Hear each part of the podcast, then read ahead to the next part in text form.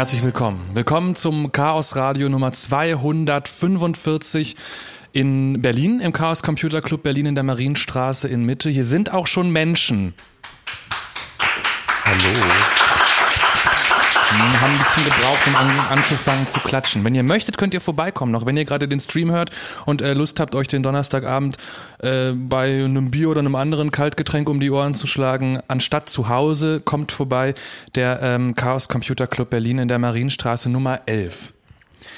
Chaos Radio Nummer 245. Heute mit Gästen, die sich schon ganz gut kennen. Ich bin quasi der Einzige, der jetzt in die Runde kommt und die Gesichter vorher noch nicht gesehen hat. Alle Gäste heute Abend sind Mitglieder des Forums Informatikerinnen oder Informatiker für Frieden und gesellschaftliche Verantwortung. Guten Abend, Ben. Hi, Tachchen. Guten Abend, Rainer. Yo. Und guten Abend per Skype zugeschaltet aus der Nähe von Bremen, Creo. Ja, guten Abend.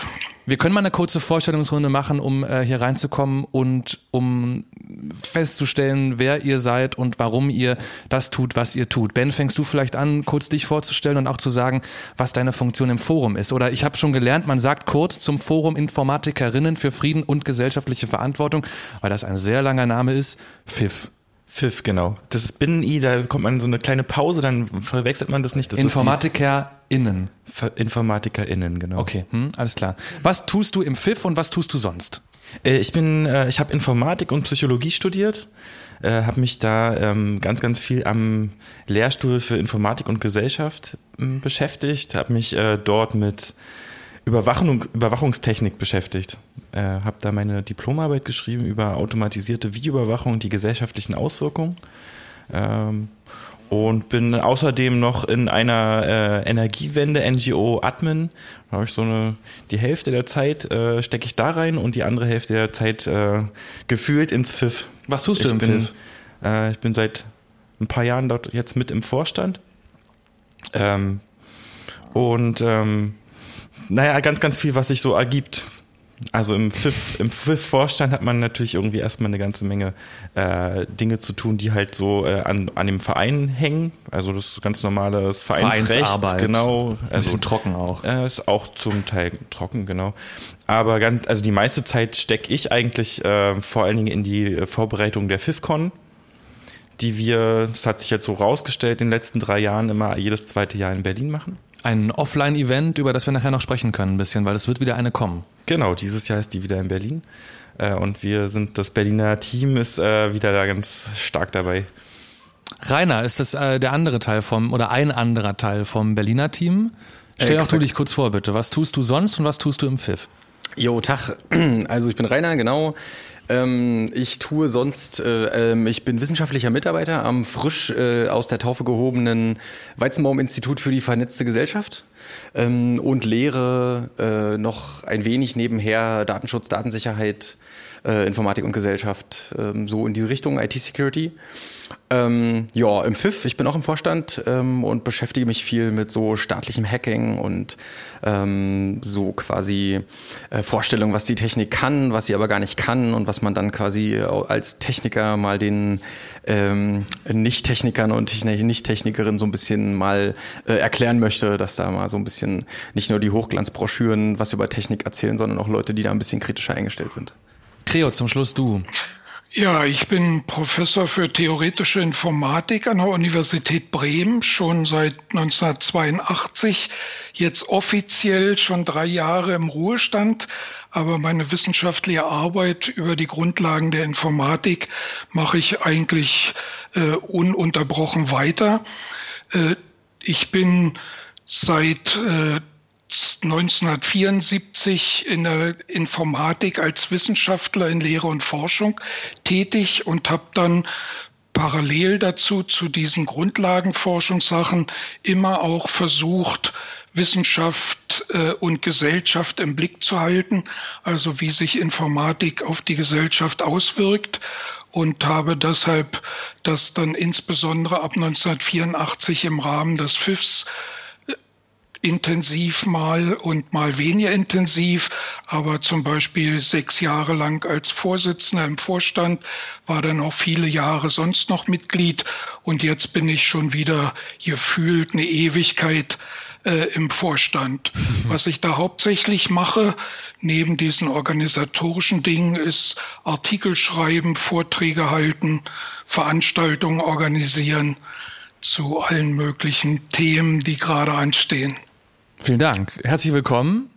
Äh, Habe ich schon gesagt, dass ich Konrad Spremberg heiße? Ich vertrete Markus Richter, der ja sonst oft auf diesem Stuhl sitzt. Ich darf das heute machen und freue mich total, hier zu sein. Wir müssen jetzt ähm, das FIF, das Forum Informatikerinnen für Frieden und gesellschaftliche Verantwortung, ähm, nochmal ein bisschen von vorne vorstellen, glaube ich. Wenn ihr jemandem, der euch nicht kennt, beim ersten Bier erzählt, was ihr da tut und was das für ein Forum ist, was sagt ihr dann, Ben?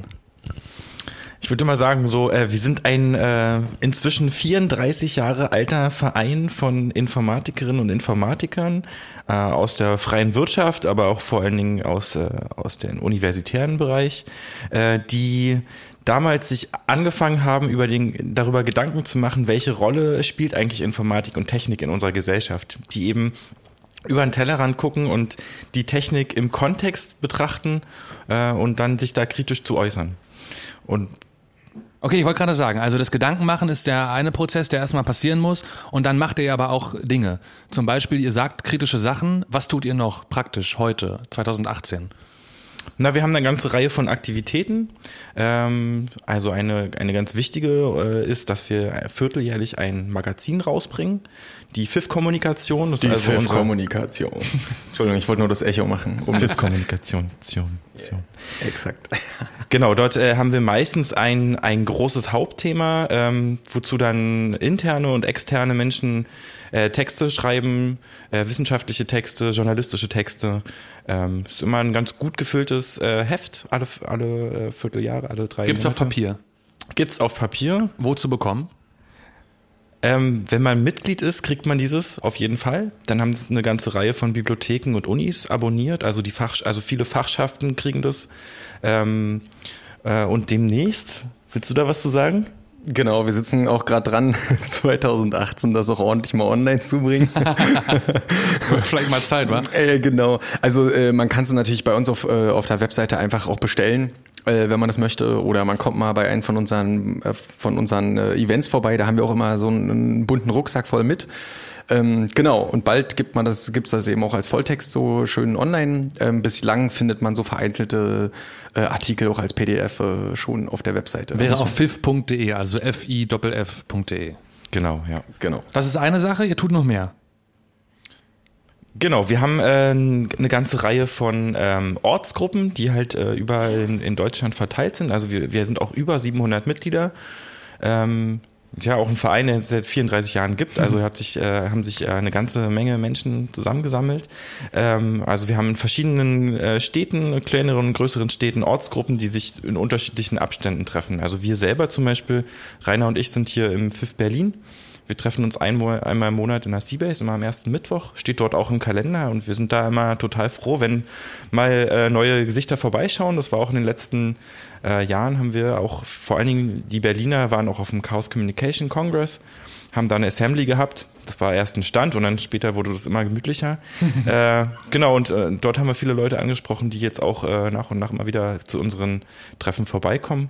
Und da sitzen wir ganz in ganz lockerer Runde und es gibt auch keine große Agenda, außer man hat halt gerade irgendwie wirklich wichtige Sachen zu besprechen. So letztes Jahr haben wir viel über Südkreuz gesprochen. Das werden wir heute auch noch ausführlich tun, weil das ein Herzensprojekt von euch äh, war, ein bisschen auch zwangsläufig, weil das ja wirklich ein, ein dickes Ding war irgendwie. Ähm, bevor wir das tun, können wir aber noch ein bisschen den, den Verein noch besser kennenlernen. Rainer? Genau. Ähm, auch noch zu den Aktivitäten kann man sagen, wir beteiligen uns natürlich auch irgendwie an Demos. Wir haben zum Beispiel letztes Jahr die Festtafel der Freiheit mit organisiert, äh, wo quasi das, äh, das Thema so ein bisschen war, unsere Freiheit im äh, Digitalen zu feiern, trotzdem sie ja unter Beschuss ist. Ähm, wir machen zum Beispiel auch äh, bei Filmpremieren, zum Beispiel so ein paar Jahre her Behind the Screen oder jetzt zum Beispiel The Cleaners oder so, wo wir einfach Filme, die so ein bisschen Informatik und Gesellschaft äh, beleuchten, ähm, zum Beispiel danach eine Diskussionsrunde, noch einen Filmstand und äh, so eine Geschichten noch machen, um einfach diese Themen auch in die Gesellschaft zu bringen, so Diskussionen anzurennen, zu, äh, anzuregen. Wir beteiligen uns auch rege an so öffentlichen Veranstaltungen, die von anderen organisiert werden, wo wir uns dann sozusagen entweder auf dem Panel sitzen oder wo wir uns dann äh, diskursiv beteiligen und so ein bisschen ähm, sozusagen unsere Expertise reinbringen und so weiter, äh, so quasi dafür sorgen, so ein bisschen gehört zu werden. Ich finde euch aber eigentlich überall, wo Informatik und Gesellschaft miteinander in Berührung kommen, auf Events, online, wenn es irgendwie eine Demo gibt, die diese Bereiche tangiert, dann kann ich eigentlich davon ausgehen, dass Pfiff ist irgendwo zumindest am Diskutieren oder sogar mit einem Stand vertreten. Ja, das kann, kann man, glaube ich, äh, relativ gut bestätigen. Wir haben eigentlich von Anfang an versucht, alle gesellschaftlichen Bezüge des Faches immer im Blick zu behalten. Das ist natürlich relativ schwierig, weil da ziemlich viele Bezüge sind. Aber es ist eben auch nicht gut, da äh, einzelne Dinge auszuwählen. Aber das, was wir aktuell machen können, ist natürlich immer nur das eine oder andere. Nicht in Bremen zum Beispiel kümmern wir uns relativ viel um die Cyberpeace-Kampagne, wo es also darum geht, Gegenkonzepte zum Cyberkrieg zu äh, diskutieren und zu entwickeln und zu propagieren. Da machen wir zum Beispiel dann gerade neulich ein Cyberpeace Café. Da wird also ein Vortrag gehalten in netter Atmosphäre. Das war in dem Falle zu autonomen Waffen und warum die verboten werden müssen. Wir machen dann auch Cyber Peace Forum. Das sind dann zweitägige Veranstaltungen. Äh, also und sowas, äh, dass wir Vorträge halten an verschiedenen Orten bei, bei der Informationsstelle Militarisierung, deren Jahreskongress zum Beispiel oder an anderen Stellen und dass wir ganz viel schreiben, Artikel schreiben in verschiedensten Organen. Unter anderem eben bei euch in der ähm, in das, im Magazin, aber halt nicht nur ja. da. Ja. Nee, nee, nicht nur da. Das ist ganz wichtig. Nicht gerade zum Beispiel ist, wo, wo das FIF relativ stark dann beteiligt war, eine Leibniz Online äh, herausgekommen zu emergenten Systemen, Information und Gesellschaft, wo sieben, acht Artikel äh, unter anderem von fünf Leuten halt zu diesem, zu dieser Thematik da sind. Oder wir haben eben auch äh, ganz interessant äh, in einem riesigen Handbuch zu Cyber Democracy, Cyber Development und Cyber Defense. Das ist 1200 Seiten dick. Hui. Haben wir immerhin einen Artikel von 25 Seiten über Cyberpeace drin. Also als Experten findet man einfach FIF-Mitglieder auch an ganz verschiedenen äh, Publikationen. Wenn ihr übrigens so wissen wollt, es. wer der Mensch, der da gerade sprach, Hans-Jörg Kriowski, solltet ihr gerade den Livestream gucken vom Chaos Radio. Rainer hat seinen Laptop zur Verfügung gestellt und ein Foto in Vollbild auf diesen Bildschirm geschaltet. Das heißt, ihr könnt jetzt im Chaos Radio Livestream, so ihr ihn gerade hört, auch Hans-Jörg Kriowski an diesem, auf diesem Tisch eigentlich sitzen sehen. Er bewegt sich nur nicht, aber er kann reden mit uns glücklicherweise. Er ist zugeschaltet, wie gesagt, aus der Nähe von Bremen, wo er lebt und lehrt. So, bevor wir uns ähm, mit zwei größeren Thematiken beschäftigen wollen, die gesellschaftlich eine enorme Relevanz bekommen haben und das auch ähm, teilweise schon ein bisschen länger, teilweise auch noch recht neu. Ähm, und zwar einmal das Südkreuz, habt ihr schon angesprochen, die äh, Videoüberwachung am äh, Bahnhof Südkreuz hier in Berlin. Und ähm, bevor wir uns um Bundestrojaner im allgemeinen Sinne kümmern werden, können wir noch mal ein bisschen, weil ich finde das total spannend, uns die Geschichte des Vereins angucken, des Forums InformatikerInnen für Frieden und Gesellschaft gesellschaftliche Verantwortung. Denn du hast gerade, Creo, auch schon ähm, mal so in Richtung Cyber Peace äh, gesprochen. Es war schon von Anfang an ein krasser Friedensgedanke dabei, stimmt's? Ja, man kann das schon sagen, dass das äh, FIF aus einer sehr friedensbewegten Entwicklung äh, entstammt ist. Also äh, das war ja Ende der 1970er, Anfang der 1980er Jahre, gab es ja insgesamt in Deutschland eine sehr starke Friedensbewegung. Und die hatte sich auch in den Informatikstandorten, die es damals, weiß ich nicht, da gab es dann noch nicht so viele wie heute, vielleicht 10, 15, äh, hatten sich eben viele Friedensinitiativen gebildet, einfach äh, weil die Friedensbewegung ohnehin gerade relativ stark war, aber weil sich eben auch ein gewisses Erschrecken in der Informatik durchgesetzt hat, dass Informatik eine mit dem Militär ganz, ganz eng verwobene Fachrichtung war. Mach mal ein Beispiel. Nicht da, äh, am Anfang praktisch äh, die gesamte äh, Schaltkreisentwicklung wurde ganz stark vom Militär bezahlt und vorangetrieben. Eines der zentralen Fächer die, das äh, in den äh, 70er Jahren eingerichtet worden ist, die Softwaretechnik, also wie schreibt man mit einem großen Team über lange Zeit hinweg Softwaresysteme, die dann riesenhaft groß sind, das hat die NATO auf den Weg gebracht hat äh, Department of Defense mit einer halben Milliarde damals eine riesige Summe finanziert. Die haben Anfang der 1980er Jahre die künstliche Intelligenz mit einer halben Milliarde US-Dollar äh, Förderungsmittel auf den Weg gebracht, indem sie aber nicht bloß Geld reingesteckt haben, sondern auch Wünsche geäußert haben, was sie gerne haben wollen dafür. Nicht ein, ein Wunsch war autonome Fahrzeuge. Und das kriegen sie ja mehr und mehr heute. Das hat zwar lange gedauert, aber. Ja, ich finde gerade krass, du hast jetzt autonome Fahrzeuge gesagt, du hast davor künstliche ja, Intelligenz gesagt, alles so Schlagworte, die heute auch die, sogar die Medien, aber natürlich auch die, die Informatik total ähm, beschäftigen, ja. waren anscheinend damals schon super aktuell, nur halt mit einem viel stärkeren Militärbezug irgendwie. Kontext. Der, der ist in der Zwischenzeit äh, nicht mehr ganz so dominierend. Aber die Verbindungen Militär und Krieg sind natürlich, also Informatik und Krieg sind immer noch extrem eng. Nur in der Zwischenzeit ist Informatik auch in, in viele, viele andere gesellschaftliche Bereiche eben nachhaltig eingeflossen, so dass also Militär nur noch eine der Anwendungen ist. Aber am Anfang war es eben ganz, ganz viel Militär mit ganz, ganz viel Geld aus dem Militär.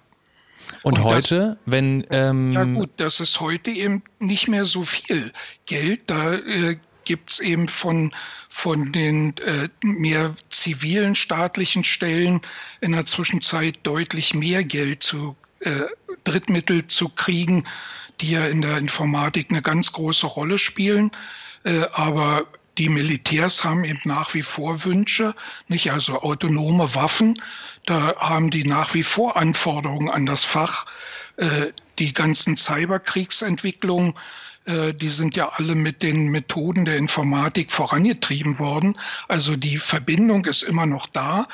Äh, das, das heißt Militär aber auch, ihr beschäftigt euch nach wie vor ähm, relativ viel mit dieser Verbindung im FIF. Ja, im FIF das ist ja nach wie vor, das ist ja, äh, wir wollen eine Wissenschaft haben, die dem Wohle der Menschen dient und nicht zur Vernichtung der Menschheit beiträgt. Ja, ihr schreibt das äh, unter anderem auf eurer Website so schön als ähm, Informations- und Kommunikationstechnologie, die vor allem als Mittel zur Völ Völkerverständigung gesehen werden ja, sollte.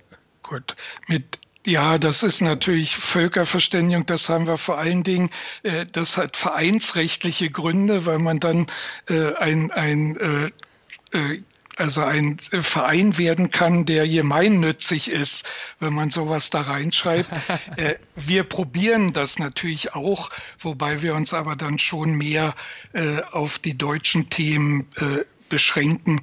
Äh, und international haben wir einfach nicht genügend Kapazitäten, um das richtig systematisch zu machen. Ja, es gibt ja anscheinend auch in Deutschland genügend Themen, mit denen ihr euch so beschäftigen könnt. Absolut, absolut.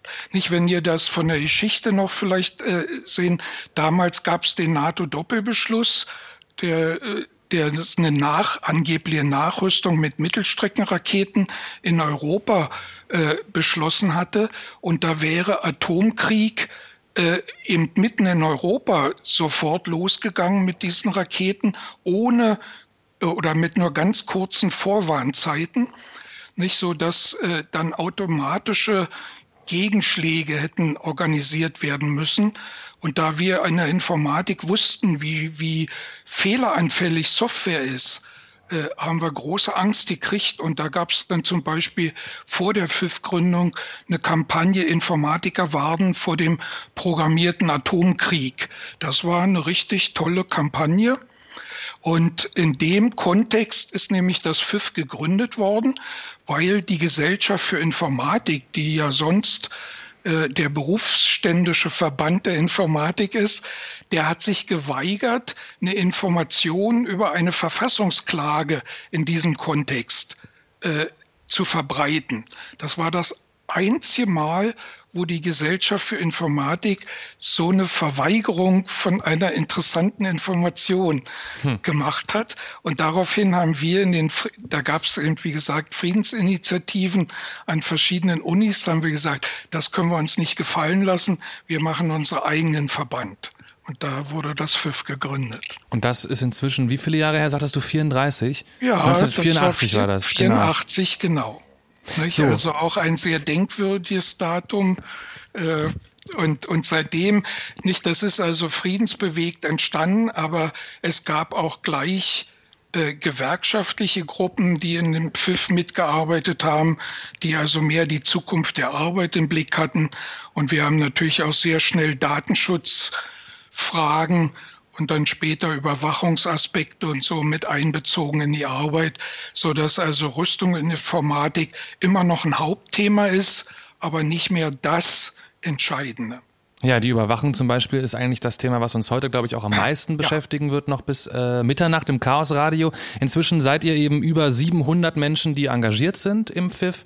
Äh, 34 Jahre später scheint das alles noch sehr gut zu, zu funktionieren. Ich würde gerne noch einmal kurz, weil da habe ich hier, bevor die Sendung losging, mit Rainer schon kurz drüber gesprochen, noch einmal ähm, darüber sprechen, was das FIF ausmacht, vielleicht so im Vergleich zu anderen Gruppen von Menschen, die sich mit Informatikthemen beschäftigen. Ihr habt relativ spezielle Wertevorstellungen, stimmt's?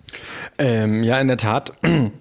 Also was uns eigentlich so ein bisschen auszeichnet ist, dass wir schon einerseits auch so äh, Techie, Orga typisch, zum Beispiel TDRM so ein bisschen äh, zum selber zusammenlöten, so ähm, Kernkraft, äh, sen also äh, sozusagen Strahlungssensoren äh, sozusagen zum selber bauen, die man dann so in der in der Gegend verstreuen kann, um zu gucken bei Atomkraftwerken, um zu gucken, wie die Strahlung ist, also wo man ein bisschen sich selber äh, löterisch und technisch äh, betätigen kann. Ähm, sowas haben wir genauso, äh, wie aber auf der anderen Seite auch äh, so ein bisschen philosophischere Themen, so zum Beispiel, ja, wenn wir über künstliche Intelligenz nachdenken, ähm, was heißt denn überhaupt Intelligenz? Also was bauen wir denn da gerade nach? Haben wir da irgendwie ein sehr einfaches Menschenbild, was wir nachbauen, so dass wir sagen, ähm, hier so ein kleiner Automat, der ab und zu Ja, Nein und Danke sagt und irgendwie mit den Augen wackelt, ist das schon Intelligenz? Ist das das, was wir als irgendwie äh, gelungene Kopie des Menschen sehen? Ähm, oder gibt es da noch, noch mehr Nuancen, die wir vielleicht mit so einem formalisierten Herangehen der Informatik nicht abdecken können. Das heißt also, so eine Art von Diskussionen werden bei uns halt auch geführt. Und darüber ähm, schreibt ihr auch zum Beispiel dann Artikel, nehmt so an dem öffentlichen Diskurs teil? Genau, genau. Also wir haben irgendwie in unserer Zeitschrift zum Beispiel auch so ein paar Ausgaben gemacht über Transhumanismus, Transhumanismus und äh, Gender zum Beispiel. Heißt? Transhumanismus ist so ein bisschen so eine, so eine Richtung, die sagt, wir äh, sind mittlerweile technisch an einem Punkt angekommen, wo man den Menschen so weit verbessern kann durch Technik, durch Implantate und so weiter, dass sozusagen so eine, eine neue Stufe überschritten wird und das ist dann sozusagen der Trans, äh, die Transhumanisten, ähm, das ist dann quasi so durch Technik erweiterte Menschen, die können schneller laufen, leben länger, sind gesünder und so weiter. Und da stellen sich natürlich sehr viele Fragen. Äh, wollen denn eigentlich alle schneller laufen? Laufen? Oder ist, ist das irgendwie ein Kernziel der Menschheit, irgendwie länger zu leben? Ne? Also können ja manche, manche, manche befürworten, aber so dieses höher, schneller, weiter ist ja schon sehr eine technische Orientierung, wo man auch sagen könnte, äh, wollen wir nicht irgendwie unsere Technik näher äh, nicht besser dafür verwenden, irgendwie besser zu leben und nicht länger zu leben. Ne? Aber das gibt doch auch einen Konflikt, kann ich mir vorstellen, oder? Weil wenn man überlegt, man äh, ist Informatiker und hat irgendwie die Chance, mit seinem Know-how und seiner Erfahrung Technik immer weiter zu verbessern, immer krassere Systeme hinzubekommen, bekommen. Und dann landet man irgendwann bei der philosophischen Frage, ja, wollen wir das als Gesellschaft überhaupt so haben? Das ist doch bestimmt manchmal ein Problem dann so im, im eigenen Kopf. Äh, auf jeden Fall ist es, ein, ist es nicht nur ein Problem im eigenen Kopf, sondern auch mit den Köpfen anderer. Aber das Schöne ist ja an der Stelle, also äh, was wir ja wollen, ist ja die Aushandlung. Wir sagen jetzt nicht, wir haben irgendwie den Stein der Weisen äh, im USB-Slot stecken, äh, sondern äh, wir sagen, äh, da kommt halt jemand die Tür rein und sagt, ähm, wir alle wollen schneller rennen und deswegen bauen wir jetzt solche Systeme und danach können alle schneller rennen. Und wir sagen, Moment, äh, wollen wir da mal drüber sprechen, ob das mit allen so ist oder wir wollen irgendwie ähm, unseren Geist irgendwo hochladen und dann irgendwie Teil des, Welt, des Weltgeistes werden und dann ne, so diese ganzen ähm, Gedanken, wo wir dann sagen, ja, okay, coole Idee, aber gibt's da nicht vielleicht den Microsoft-Geist und den Google-Geist und mit einem äh, Abo hat man dann vielleicht nur den Berliner Geist und dann muss man das upgraden oder so. Ne, also Technik hat ja immer einen Kontext. Die, die Systeme gehören irgendwie, äh, die gehören jemandem, die haben Fehler, die haben, ne, es gibt ja da auch irgendwie Machtunterschiede ähm, ne, wenn es dann diese tolle Technik gibt, gibt es dann nur bestimmte Leute, äh, reiche Menschen, die sich das leisten können, die anderen nicht und so weiter. Das spielt ja immer alles eine, eine Rolle, wenn man sowas diskutieren will. Und ich glaube, diese Themen so ein bisschen in so einen gesellschaftlichen Kontext zu bringen, ähm, was auch irgendwie mit Minderheitenschutz zu tun hat, demokratische Themen, äh, demokratische Ideen. Äh, ich glaube, das ist so so ein bisschen, was wir, deswegen nennen wir uns ja Forum, weil wir sagen, okay, cool, wir haben hier, wir haben hier tolle Technik, lass uns mal zusammensetzen, was machen wir damit jetzt eigentlich? Mhm. Alright, das ist das Forum Informatikerinnen für Frieden und gesellschaftliche Verantwortung. Fehlt noch irgendwas, um zu kapieren, wer ihr seid? Weil ich habe eigentlich, glaube ich, ein ganz gutes Bild, meine ich mir jetzt drauf schaffen können. Oder haben wir irgendeinen ganz wichtigen Punkt, der eure Arbeit ausmacht, bisher außen vor gelassen? Ähm, ich glaube, eine Sache würde ich gerne noch hinzufügen, ähm, äh, wenn wir mal sagen, hier, wir sind irgendwie voll die, äh, voll die krassen Techie und so weiter. Also Forum heißt natürlich auch, dass äh, Leute, die jetzt keine InformatikerInnen äh, sind, genau auch herzlich eingeladen sind. Also ne, das äh, soll man jetzt nicht so verstehen, äh, wir wollen hier am Eingang ein Diplom sehen, ansonsten kommt man nicht rein, sondern es ist schon so ein, äh, auch so ein Gesprächsangebot und äh, jede Person, die das irgendwie interessiert, äh, ist da halt herzlich eingeladen. Ne? Sowohl eben als Mitglied als auch einfach Exakt. vorbeizukommen bei irgendwelchen äh, Treffen, die ihr macht. Genau. Weil, Stammtischen, also, solchen Sachen. Exakt, genau. Also es ist jetzt hier irgendwie nicht, äh, nicht, nicht geschlossene Gesellschaft oder so. Infos dazu jetzt schon mal die, der Hinweis auf fiff.de, fiff.de, das ist dieses Forum. Ähm, hier ist das Chaos Radio Nummer 245. Wir beschäftigen uns den ganzen Abend mit dem Pfiff. Da sind Ben, Rainer und per Skype zugeschaltet Creo. Jedes Mal äh, zum Chaos Radio gehört ihr aber auch ein bisschen Musik dazu. Wir spielen äh, Netzmusik, die ihr kostenlos und legal runterladen könnt aus dem Internet. Und äh, der erste Song, den wir heute Abend hören, der heißt Crazy Like a Fox und ist von A Virtual Friend.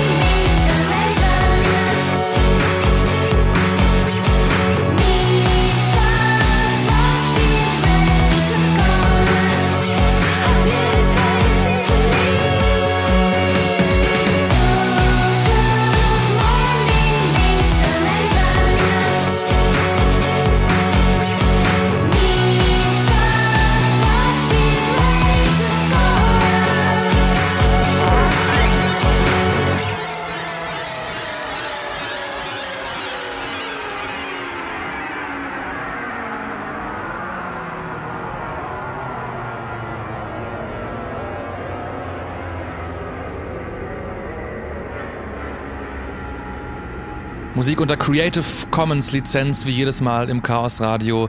Crazy Like a Fox war das, A Virtual Friend. Ich habe den Titel nicht ausgesucht, weil ich davon ausgegangen bin, dass wir heute Crazy Like a Fox sind, aber mir gefällt der gerade ganz gut. Hier ist das Chaos Radio Nummer 245 am Donnerstagabend. Wir sind live im äh, CCCB der Berliner Niederlassung, würde ich jetzt mal sagen, vom Chaos Computer Club in der Marienstraße in Mitte. Bis 12 machen wir das Ganze noch und wir haben äh, hier auch gemütliche Sessel stehen, auf die ihr euch setzen könnt, wenn ihr mögt, weil ihr vielleicht gerade eh in der Gegend seid oder da wohnt und den Stream hört. Äh, Marienstraße ist der CCCB, da findet ihr uns. Heute im Chaos Radio mit äh, mir, Konrad Spremberg, und meinen Gästen Ben, Rainer und Creo geht es um das Forum InformatikerInnen für Frieden und gesellschaftliche Verantwortung, zu dem alle diese drei Menschen gehören. Ben, Rainer und äh, zugeschaltet. Äh, Creo, du bist noch da, ne, Creo? Ja, da ist er. Der Sound schwankt immer so ein bisschen die Qualität. Wir, ähm, ja, tut mir ah, leid. jetzt ist wieder gut. Das ist äh, verhext heute. Das ist immer so ein bisschen unterm Bett und auf dem Bett. So stellst du dir gerade Creo vor bei sich zu Hause. Äh, das will ich jetzt nicht. Als Analogie natürlich. Ich verstehe. Wir, ähm, ich habe vorhin schon angekündigt, dass wir zwei große gesellschaftlich sehr relevante Themen uns heute vornehmen möchten, weil das Themen sind, die euch in der Arbeit im FIF beschäftigen. Und das erste, um das wir uns jetzt kümmern wollen, ist das Südkreuz. Für alle Menschen, die nicht in Berlin wohnen, Südkreuz ist ein Bahnhof, da fahren S-Bahnen, Regionalzüge, so ja, wie der Name schon sagt, so eher im Süden der Stadt und ähm, ist ein ziemlich großer Umsteigebahnhof, wo jeden Tag sehr, sehr, sehr viele Menschen, die zur Arbeit oder nach Hause fahren oder so unterwegs sind. Und ähm, am Bahnhof Südkreuz ist etwas passiert, wo unter anderem ihr vom FIF große Augen gemacht habt, weil ihr euch gedacht habt, Alter, erzähl mal bitte, Ben, was passiert ist.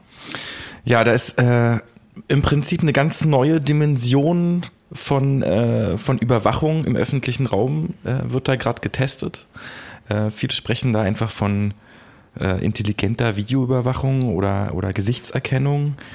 Es, es kommt dann oft so rüber wie, naja, das ist ja das, was wir schon die ganze Zeit machen, Videoüberwachung, jetzt halt ein bisschen, ein bisschen schlauer oder sowas, aber nein, das ist tatsächlich äh, ein, ein eine ganz andere, eine ganz andere Sache, die da passiert von der Sache her. Vom das Konzept, Ganze läuft vom Konzept seit, her. seit Herbst letzten Jahres, ne? Genau, im August, glaube ich. Äh, am 1. August wurden da äh, eine, eine, Reihe von Kameras angeschaltet, die ähm, momentan äh, eine Rolltreppe und einen Bereich äh, auf, der, auf der Treppe, auf der normalen Treppe abfilmen und dann noch im Eingangsbereich von dem, von dem äh, Ost, nee, vom Westflügel. Also ist nicht der komplette Bahnhof jetzt überwacht. Weil es in Testphase eben ist erstmal. Die checken gerade die Technik und wollen gucken, was die kann.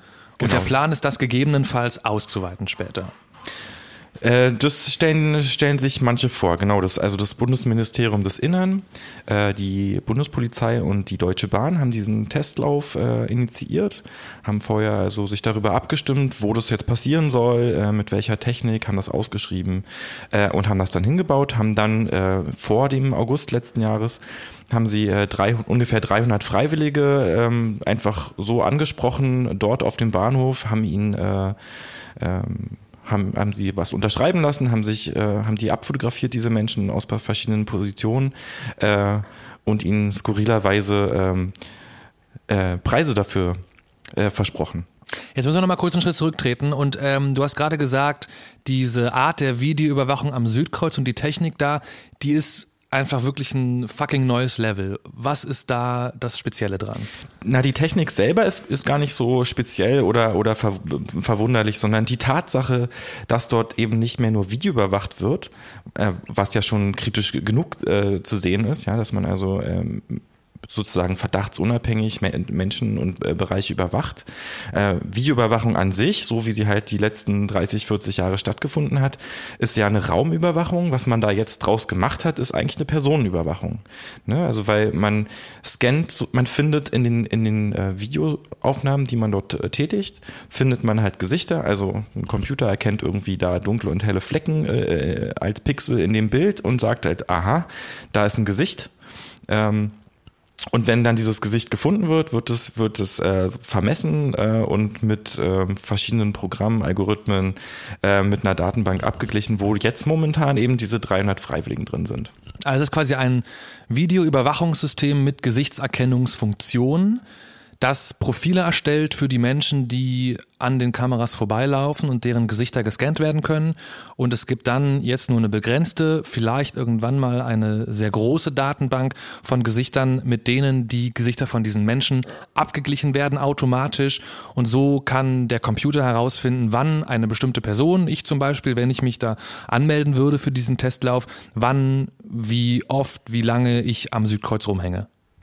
Genau, das ist, das ist die Idee, dass man äh, jedes Gesicht, was irgendwie da durch die Bilder läuft, äh, mit, dieser, mit einer Datenbank abgleicht. Und das ist das, was die jetzt gerade testen. Die wollen jetzt also rausfinden, wie gut funktioniert das eigentlich. Ja, mhm. also und Gesichtserkennung, ähm, erstmal die Erkennung, dass da ein Gesicht ist, das kennen ja viele schon von ihren Kameras, die, dass die, so, eine, so eine Handkamera irgendwie einfach das Gesicht scharf stellt oder von Facebook, äh, dass da halt Gesichter drauf sind. Und äh, die Erkennung ist dann eben der zweite Schritt mit dieser Abgleich mit einer Datenbank. Und das ist, was die gerade testen. Und da kann man natürlich, wenn man sowas, wenn man sowas äh, zum Einsatz bringt, möchte man wissen, wie gut funktioniert das eigentlich. Und das ist gerade der Testlauf. Ich meine, du sagst gerade Facebook, die haben ja auch vor wenigen, äh, wenigen Tagen, glaube ich, erst begonnen, auch eine Gesichtserkennungsfunktion nochmal neu in Deutschland auszurollen. Das ist also äh, ein Thema, was bei weitem nicht nur am Südkreuz gerade stattfindet, da aber eben in der Kombination mit Videoüberwachung.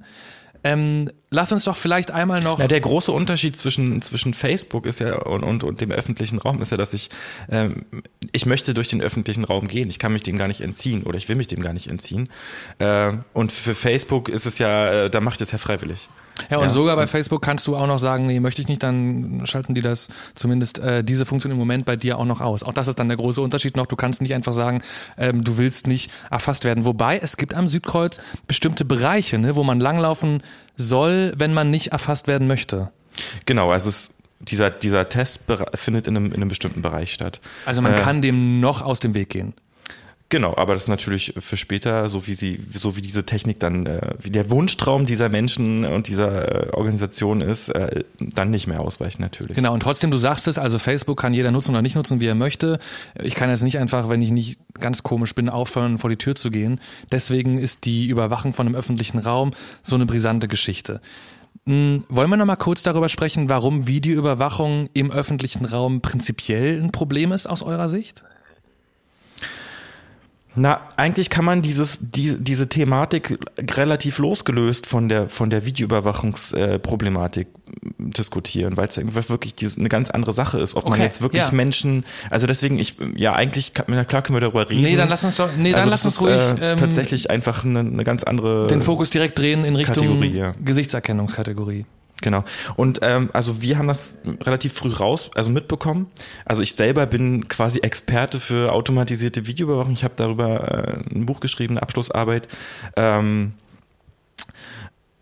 und was, was kann da alles dran schiefgehen? Und ich habe ähm, im August letzten Jahres haben wir da eine längere Pressemitteilung auch äh, zugeschrieben und das ist auch genau das, was das FIF halt tut. Es äh, versucht irgendwie das technisch zu durchdringen, was passiert da eigentlich, also auch von einem wissenschaftlichen Standpunkt mal zu gucken, äh, ist dieser Test so überhaupt legitim?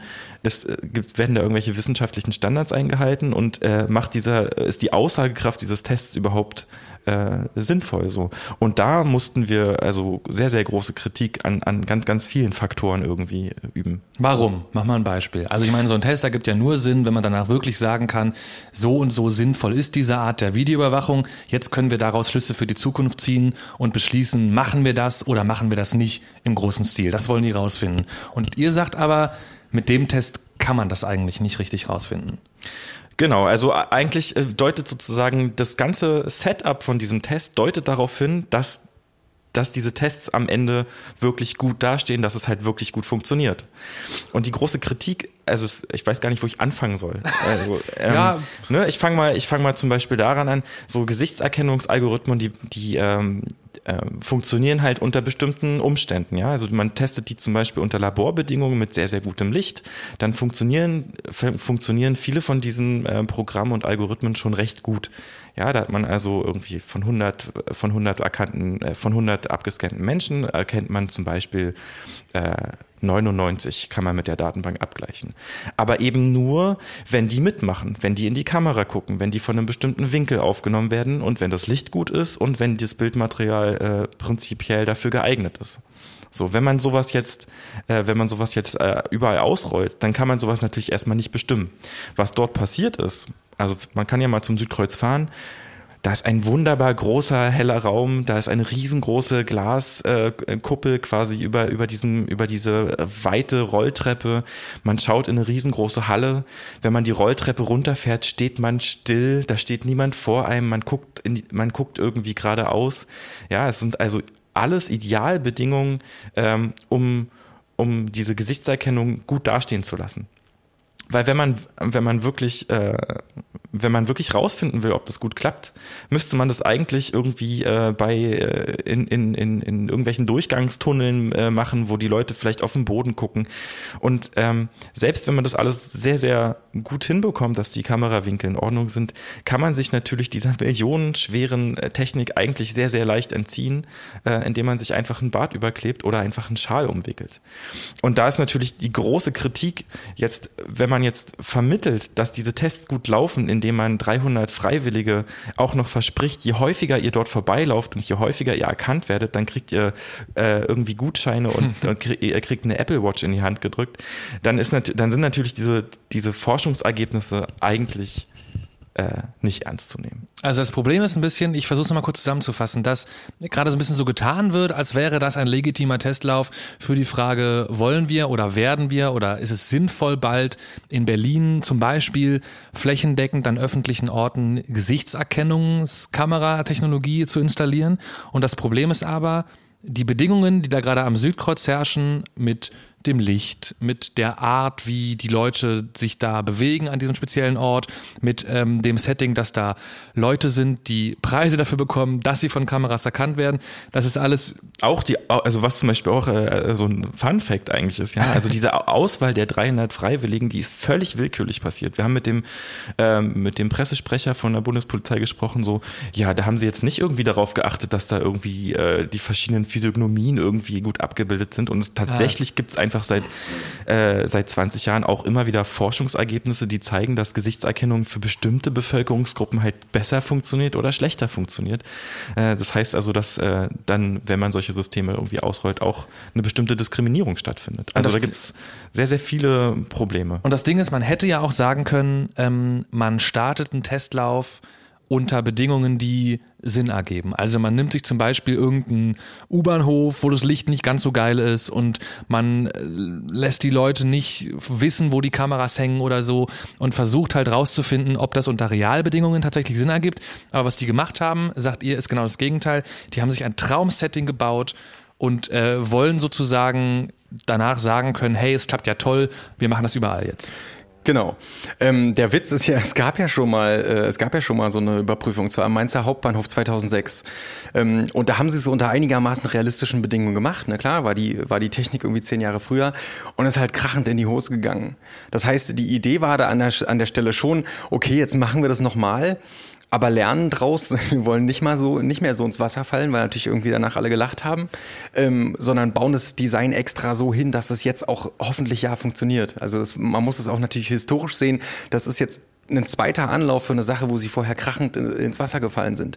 Und ähm, was ich auch ganz spannend finde, ist, ähm, das halt intelligente Videoüberwachung zu nennen. Ne? Also da ist halt, da ist halt irgendwie Gesichtserkennung, könnte man es nennen, oder automatisiert oder irgendwas. Nee, nee, sie nennen es halt intelligente Videoüberwachung, die dann äh, im Testlauf super dasteht, sodass dann alle, die sich jetzt da wirklich nicht äh, direkt damit auskennen, hören, boah, krass, wieder so eine geile, äh, intelligente Technik, die hat super funktioniert und es geht um Sicherheit. Ne? Also da ist auch so, wenn man sich den Diskurs anguckt, mit, mit welchen fiesen Mitteln da tatsächlich solche Technologien ähm, äh, durchgedrückt und, und äh, sozusagen in eine Realität gebracht werden. Das hat tatsächlich nichts mit einer Auswirkung, mit den Konsequenzen und mit den Eigenschaften zu tun. Ähm, und äh, ich finde es auch sehr spannend. Wir haben auch als FIF äh, per Informationsfreiheitsgesetz Antrag mal so die, die Mails äh, rausgeklagt, in Anführungsstrichen. Also die haben sie uns dann nach, nach hartnäckigem Fragen dann auch gegeben. Äh, so 10 Kilogramm Kiste mit E-Mails zwischen sozusagen. Eine Kiste, also Papier ausgedruckt. Ausgedruckt. Nicht euer Ernst. Ja, doch, waren, waren sieben große Hefte. Ja, genau. So Was für E-Mails? Äh, so E-Mails die sozusagen die beteiligten Partner da irgendwie Bundesministerium des Innern und so weiter hin und her geschickt haben und so weiter, ähm, wie sie das Projekt jetzt machen, wie sie das verkaufen wollen und dann so die internen Präsentationen und so weiter. Und das Spannende, was man daran sieht, ist, am Anfang haben die halt gesagt, ja, wir wollen hier einen Sicherheitsbahnhof machen irgendwie, aber so richtig irgendwas mit Technik halt, ne? Sicherheit und Technik und irgendwas mit Informatik und so weiter. Ähm, und irgendwann, das sieht man in den E-Mails, ähm, ist halt dem Innenminister mal auf einer Veranstaltung rausgerutscht, ja, wir machen da irgendwie Gesichtserkennung. Und da war so, wo hat er denn das her? Äh, ach so, äh, na gut, da machen wir jetzt halt Gesichtserkennung. Okay, cool. Und dann ging halt ab dem Moment das Projekt in diese Richtung. Deutsche Bahn fand es auch jetzt, also kon konnte man in einer E-Mail, das war alles anonymisiert, aber man konnte in einer E-Mail dann sehen, äh, dass sie davon gar nicht so begeistert waren. So Koffer, mhm. ko so verlorenes Gepäck äh, finden sie ganz, fanden sie ganz sinnvoll, äh, aber so Gesichtserkennung war jetzt nicht irgendwie das, was die Deutsche Bahn sich vorgestellt hat bei so einem Test. Genau. Aber dann, dann, Sekunde, ja. das, das, will ich noch mal kurz beenden. Das heißt also, ähm, äh, von außen sieht es so aus wie, ähm, die Innenpolitik ist äh, an Sicherheit interessiert, geht strategisch vor, nimmt sich intelligente Technik, testet sie ordentlich und danach kommt ein super Ergebnis, so dass man sagt, äh, wir, wir können das jetzt irgendwie großflächig ausrollen. Was tatsächlich passiert ist, so interner Zufälle, äh, ich sag jetzt mal Dilettantismus nach A und B, dann schlechtes Design und zum Schluss kommt da irgendein Ergebnis raus. Äh, also das ist sozusagen, wenn man da mal reinguckt, äh, das hat natürlich tatsächlich jetzt nichts irgendwie mit einer mit einem ehrlichen Sicherheitsinteresse zu tun. Da wird halt so sich so halb blind von A nach B getastet. Und das ist natürlich. Und das ist ne? doch gerade die Frage. Also warum machen die das? Ist das der einzige Grund, dass Leute da in der, in der Politik sitzen oder saßen, als das äh, losging, die irgendein geiles, vorzeigbares Projekt haben wollten, wo intelligente Sicherheitstechnik drin vorkommt? Also das sind da muss man jetzt natürlich nur, kann man jetzt nur mutmaßen. Ja. Also die, die Kommunikation, die ja passiert, irgendwie mit Neusprech, äh, wird immer wieder gesagt, wir leben in unsicheren Zeiten, äh, wir, wir hören irgendwie von, wir hören irgendwie Begründungen von Schwerkriminellen und von Terroristen äh, und wir müssen doch irgendwas tun, wir können ja nicht nichts tun. Ähm, äh, es gibt natürlich auch die Erwartung irgendwie von Wählerinnen und Wählern, dass da irgendwie, dass da für die Sicherheit gesorgt wird wird und dann wird halt, äh, werden, wird Videoüberwachung und solch und eben Gesichtserkennung wird als, als heiliger Gral irgendwie angesehen und angepriesen. Aber wenn man mal genau hinguckt, funktioniert dieser Mechanismus halt gar nicht. Ne? Also, ähm, und, da, und auf, solche, auf solche Details gehen sie dann aber gar nicht ein. Weil was würde denn passieren, wenn wir jetzt äh, Gesichtserkennung haben und da jemand, nach dem wir wirklich suchen, äh, erkannt wird. Die Kamera mhm. macht also Piep und dann wird natürlich nicht sich innerhalb von 20 Sekunden irgendwie das Sondereinsatzkommando abseilen. Ja? Also muss man, also muss man entweder davon irgendwie ausgehen, äh, äh, dass Deutschland als äh, Überwachungstechnik-Exporteur äh, da irgendwie erstmal äh, gut dastehen will, dass ähm, Politiker gut dastehen wollen, äh, dass sie halt irgendwas für Sicherheit tun, dass äh, also ein Sicherheitsgefühl bei der Bevölkerung äh, entsteht. Ja, okay. und natürlich kann man, natürlich kann man auch, äh, ja, also wir wissen, dass, dass seit letztem Jahr irgendwie die Biometriedatenbanken für unsere Personalausweise irgendwie, äh, die, dass da Schnittstellen geschaffen worden sind für Behörden. Äh, und dann kann man schon davon ausgehen, dass äh, der Wunsch äh, immer größer wird, diese, diese Gesichtsdatenbanken eben mit solchen Kamerasystemen, die dann vielleicht ausgerollt sind, die übrigens verfassungswidrig sind momentan. Also sie sind einfach gesetzeswidrig. Das heißt, man müsste, man müsste diese Grundgesetze ändern, um diese Kameraüberwachung, so wie sie sich die vorstellen, und man darf die aber da haben, weil das eine Ausnahme gibt, oder wie ist das? Ähm, also äh, die Jurist, so ein Juristenverein, quasi das Pendant, das Juristische vom Pfiff hat sich dazu geäußert und die waren, haben da große Kritik dran geäußert, weil natürlich auch alle diejenigen, die nicht unterschrieben haben und die da eine Einwilligung gegeben hat, als, als Testpersonen teilzunehmen, äh, abgescannt werden und gefilmt werden. Ja, gibt es da mal eine Verfassungsbeschwerde oder sowas? Müsste man ja mal, also. Naja, das, das würde so ein bisschen davon ablenken, worum es eigentlich geht. Okay. Ist ja, ist ja nicht, dass da gerade am Südkreuz äh, ein Test stattfindet. Ja. ja sondern, sondern worum geht's eigentlich? Und Südkreuz hat auch eine, nochmal eine, eine, also diese dieses Südkreuz-Phänomen hat auch nochmal eine ganz andere Dimension, nämlich am Mainzer Bahnhof, was Rainer schon gerade gesagt hat, bei diesem anderen Test, der vor acht oder zehn Jahren oder so stattgefunden hat, da sind wir an die Forschungszahlen rangekommen. Wir sind, wir mhm. konnten tatsächlich selbst nachvollziehen, äh, wie sind die Erkennungsraten, also wirklich die, die, die blanken äh, Rohdaten. Jetzt kommen wir da überhaupt nicht ran nach Informationsfreiheitsgesetz können wir eigentlich, müssten wir den Datenschutzplan äh, irgendwie von denen äh, bekommen, wir müssten auch die Zahlen bekommen. Also das ist jetzt auch keine freundliche, äh, ist jetzt auch keine freundliche Bitte, äh, um jetzt mal irgendwie einen Artikel zu schreiben, sondern es ist per Gesetz festgelegt, dass solche Projekte eigentlich per IFG-Anfrage, Informationsfreiheitsgesetz, solche Informationen rausgeben müssen. Aber was wir bekommen haben, obwohl wir da sehr, sehr detailliert bestimmte Dokumente haben wollten und bestimmte Informationen und bestimmte Gegebenheiten und eben auch die Zahlen, haben wir Schriftverkehr bekommen, E-Mail-Verkehr mit lauter, mit lauter geschwärzten äh, Anhängen und, und immer wieder Forwards, ja. Gehen also wir nochmal kurz. Das ist sozusagen die Dimension von, von Südkreuz zeigt halt auch, äh, dass mit solchen Sachen ganz anders umgegangen wird, dass nämlich einfach diese Informationen nicht rausgegeben werden. Lass uns mal gerade nochmal ähm, auf einen, einen anderen Aspekt des Grundproblems eingehen. Du hast gerade erklärt, warum der Testlauf am Südkreuz eigentlich kein sinnvoller Testlauf ist, weil das Szenario viel zu perfekt ist, weil man da nichts draus ablesen kann für ähm, eine realistische Verwendung im Stadtbild, keine Ahnung.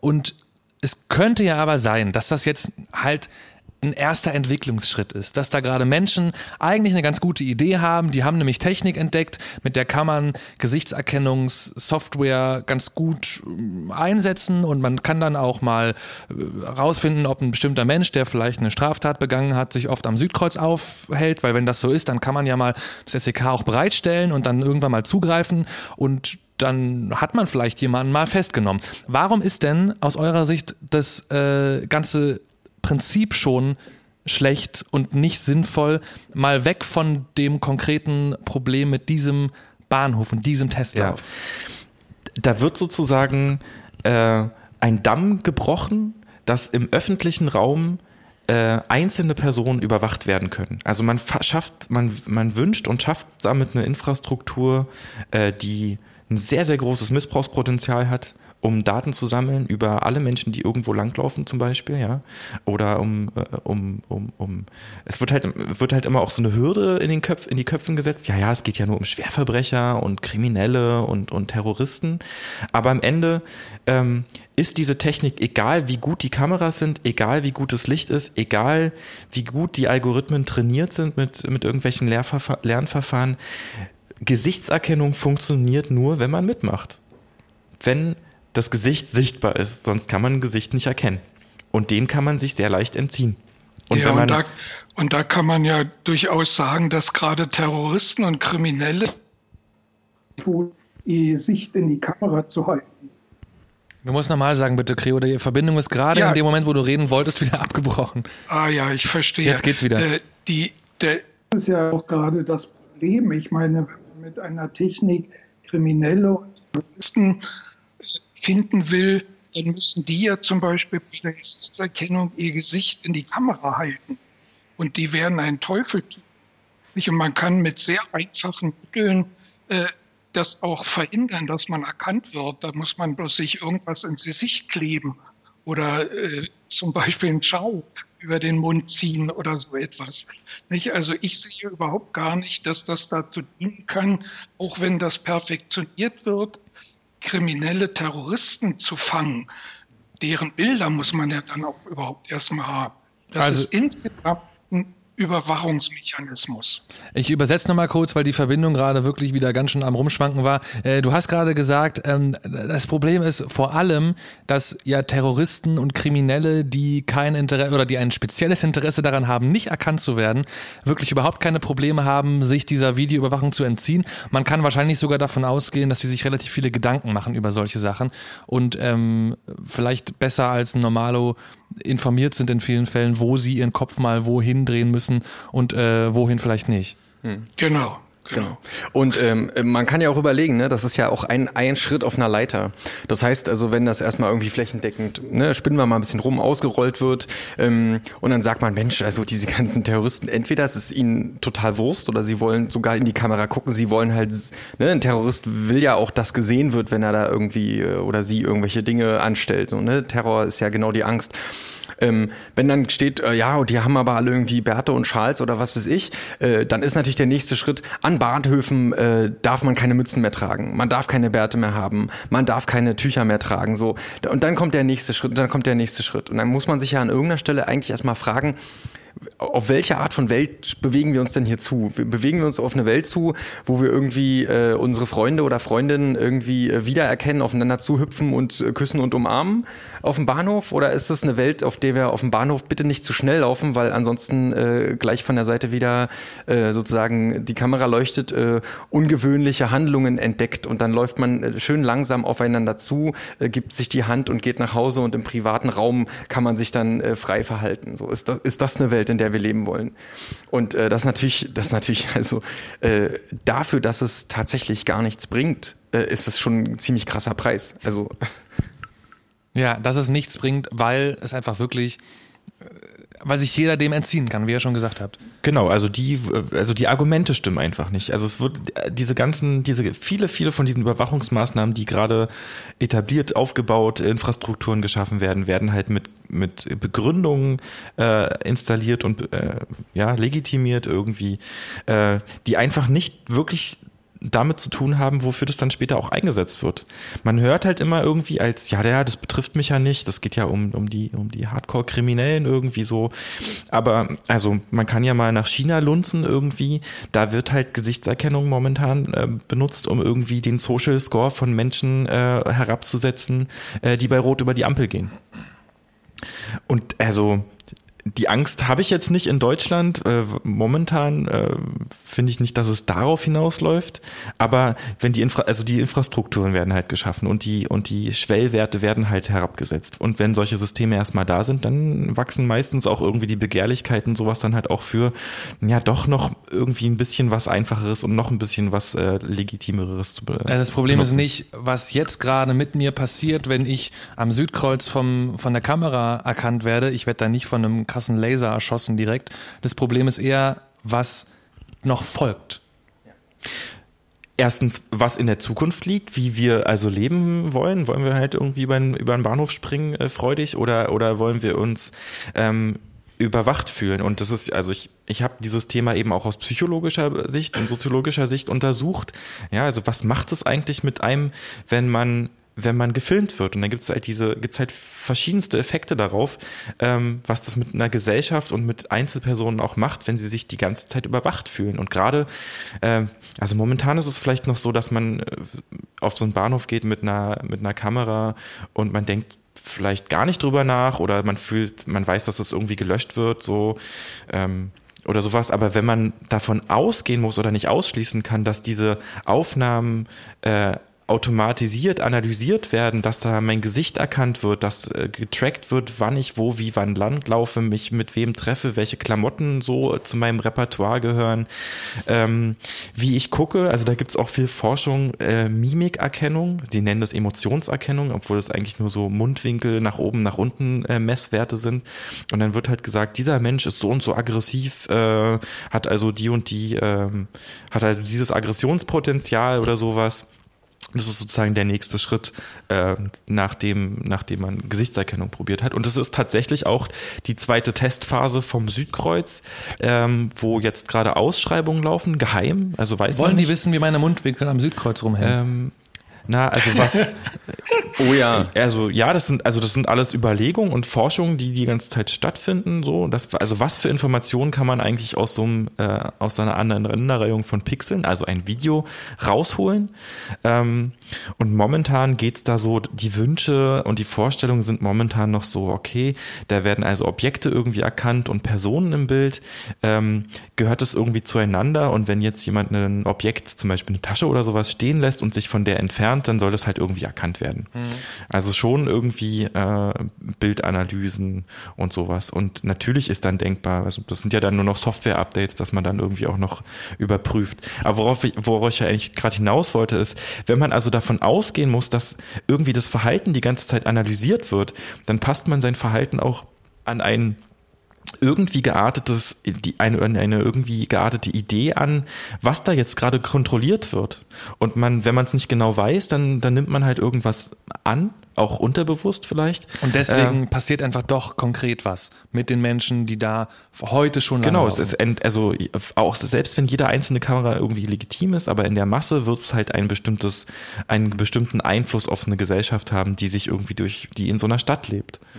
Und äh, ich finde es auch total wichtig, ne? Ähm, bei diesen äh, Diskussionen hört man ja, also hören wir auch öfters mal, dass dann Leute sagen, nö, wieso in der Kamera, ich verhalte mich da nicht anders.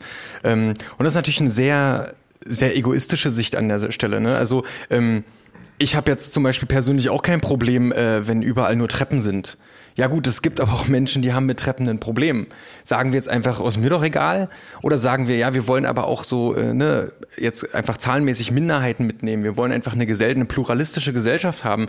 Ähm, wir wollen eben auch die Leute, die jetzt nicht so irgendwie alphamäßig unterwegs sind und wenn sie eine Kamera sehen, da irgendwie noch reinwinken oder so, sondern wir wollen auch die Leute, die sagen, ja, ich bin irgendwie so ein bisschen, trau mich nicht und so weiter, äh, wie auch immer. Das, äh, also wir wollen ja einen, einen, einen freiheitlichen Raum erschaffen und erhalten in dem sich alle wohlfühlen. Und wenn ich jetzt das Glück habe, irgendwie ein bisschen größeres Ego zu haben, ja, ist doch schön, aber es sind nicht alle so.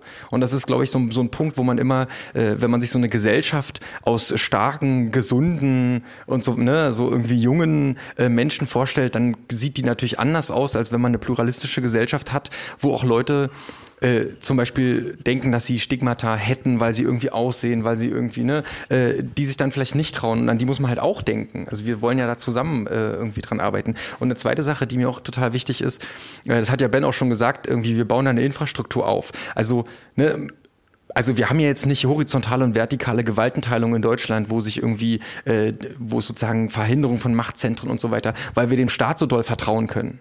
Ne? Also ich meine, es ist genau das gleiche in den USA, ist gerade irgendwie das große Erwachen, ja, wir, wir statten hier irgendwie die Geheimdienste mit voll den krassen Möglichkeiten aus, weil wir sind ja volles demokratisches Land und so weiter. Und da wird halt jemand gewählt, wo man sagt, hups, äh, äh, hätten wir mal irgendwie da nicht hingestellt. Mhm. Und äh, in Deutschland, wenn man sich die Parlamente anguckt, hat ganz viele Gründe und so weiter, aber ähm, ich finde es gut, äh, bestimmte Möglichkeiten zu begrenzen und einfach äh, äh, staatlichen Stellen nicht zur Verfügung zu stellen, um einfach zu sagen, ja, wer weiß, wer später da ist und so weiter. Äh, insbesondere, und da muss man immer wieder darauf hinweisen, wenn es gar nichts bringt. Also das ist dann immer bei dieser ganzen Debatte eigentlich der krasseste Punkt, an dem man immer wieder zurückkommen muss. Aber auch davor, was du gerade meinst, ist eigentlich so ein bisschen der Gedanke, so institutionelle Macht zu begrenzen und, und äh, Schlussstrich irgendwo zu ziehen. Und da sind wir ja genau an dieser Schnittstelle von Gesellschaft und Informatik, die heute Abend unser Ausgangspunkt war. Denn ähm, ich fasse nochmal kurz zusammen oder sag nochmal Hallo. Ihr seid im Chaos Radio, Chaos Radio Nummer 245 mit dem Forum Informatikerinnen für Frieden und gesellschaftliche Verantwortung äh, im CCCB in Berlin. Wir haben es kurz nach elf. Eigentlich müssen wir langsam mal ähm, hier im, im, in der Form weitermachen. Wir haben ja jedes Mal auch ähm, im Chaos Radio um ein bisschen noch den Blick über den Tellerrand des aktuellen Themas zu schmeißen. Nerd News und die Nerd News gibt es jetzt um kurz nach elf, äh, zusammengestellt von Mo, vorgetragen heute von Helena.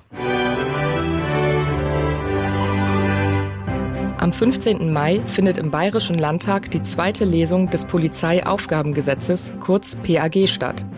Das PAG erlaubt die polizeiliche Nutzung von Trojanern, Kontensperrung ohne Richtervorbehalt, präventive Zwangsentschlüsselung, Standortüberwachung und vieles mehr. Deshalb rufen 42 bürgerrechts- und zivilgesellschaftliche Organisationen sowie Parteien zu einer Großdemonstration in München auf. Am 10. Mai will das Bündnis auf die Straße gehen. Zudem wurden Verfassungsklagen angekündigt. Immer mehr Landwirte in Deutschland klagen über eine zu langsame Internetverbindung. Nach einer repräsentativen Umfrage des Bauernverbandes sind 77 Prozent der Landwirte mit ihrem Zugang zum Netz unzufrieden. Der Präsident des Deutschen Bauernverbandes, Joachim Ruckwied, sagte, bis 2025 flächendeckend ein gigabitfähiges Netz ausgebaut zu haben, sei nicht ambitioniert genug. So verliere man Zeit und vergebe Chancen. Die gemeinnützige Zertifizierungsstelle Let's Encrypt ist ein voller Erfolg. Nach nur zwei Jahren stellt sie aktuell über die Hälfte aller TLS-Zertifikate aus. Diese dienen zur Verschlüsselung der Kommunikation zwischen Servern und Endanwendungen wie Browsern. Let's Encrypt wurde unter anderem von Mozilla, der Electronic Frontier Foundation und Akamai gegründet. Sie vergibt seit April 2016 kostenfreie Zertifikate an Webseitenbetreiber. Wie die Financial Times berichtet, verhandeln Vodafone und der US-Konzern Liberty Global über eine mögliche Übernahme von Unity Media. Die Gespräche seien bereits im fortgeschrittenen Stadium und eine Einigung könne im Laufe der kommenden zwei Wochen erfolgen. Ein Sprecher der Telekom äußerte Bedenken und wies darauf hin, dass eine Remonopolisierung der Kabelnetze von Experten zu Recht kritisch bewertet werde. Im Gegensatz zu früheren Bemühungen könnte der Deal bei den Regulierungsbehörden diesmal durchgehen. Offenbar wünscht die EU starke Anbieter, um den ins Hintertreffen geratenen Breitbandausbau voranzubringen. Helena, mit den Nerd News im Chaos Radio, wo wir das Thema Südkreuz doch noch einmal kurz äh, aufmachen und abschließen müssen, äh, haben wir gerade hier während die News liefen festgestellt. Wir reden ja hier im äh, Chaos Radio Nummer 245 gerade über die Videoüberwachung mit Gesichtserkennung am Berliner Bahnhof Südkreuz, die aus äh, vielerlei Gründen problematisch ist. Darüber haben wir gerade schon eine ganze Weile gesprochen. Jetzt ist das Schöne, es gibt ja doch ein paar Zahlen. Du hast gerade gesagt, man erfährt gar nicht so viel von dem, was die da an Ergebnissen testen. Aber aber ein bisschen was gibt es doch, um nachzuvollziehen, wie viel das Ganze eigentlich bringt. Genau, also äh, wir haben halt eben nicht diese ganzen Informationen und Studien tatsächlich einzeln bekommen, aber wenn man mal die Zahlen, die jetzt einfach in so Pressemitteilungen hochrechnet äh, und mal so ein paar ähm, sinnvolle Annahmen trifft. Also quasi die Zahlen, mit denen die prahlen. Genau, also es geht sozusagen ja um die Erkennungsrate, also wie, also wenn da 100 Leute langlaufen, ja.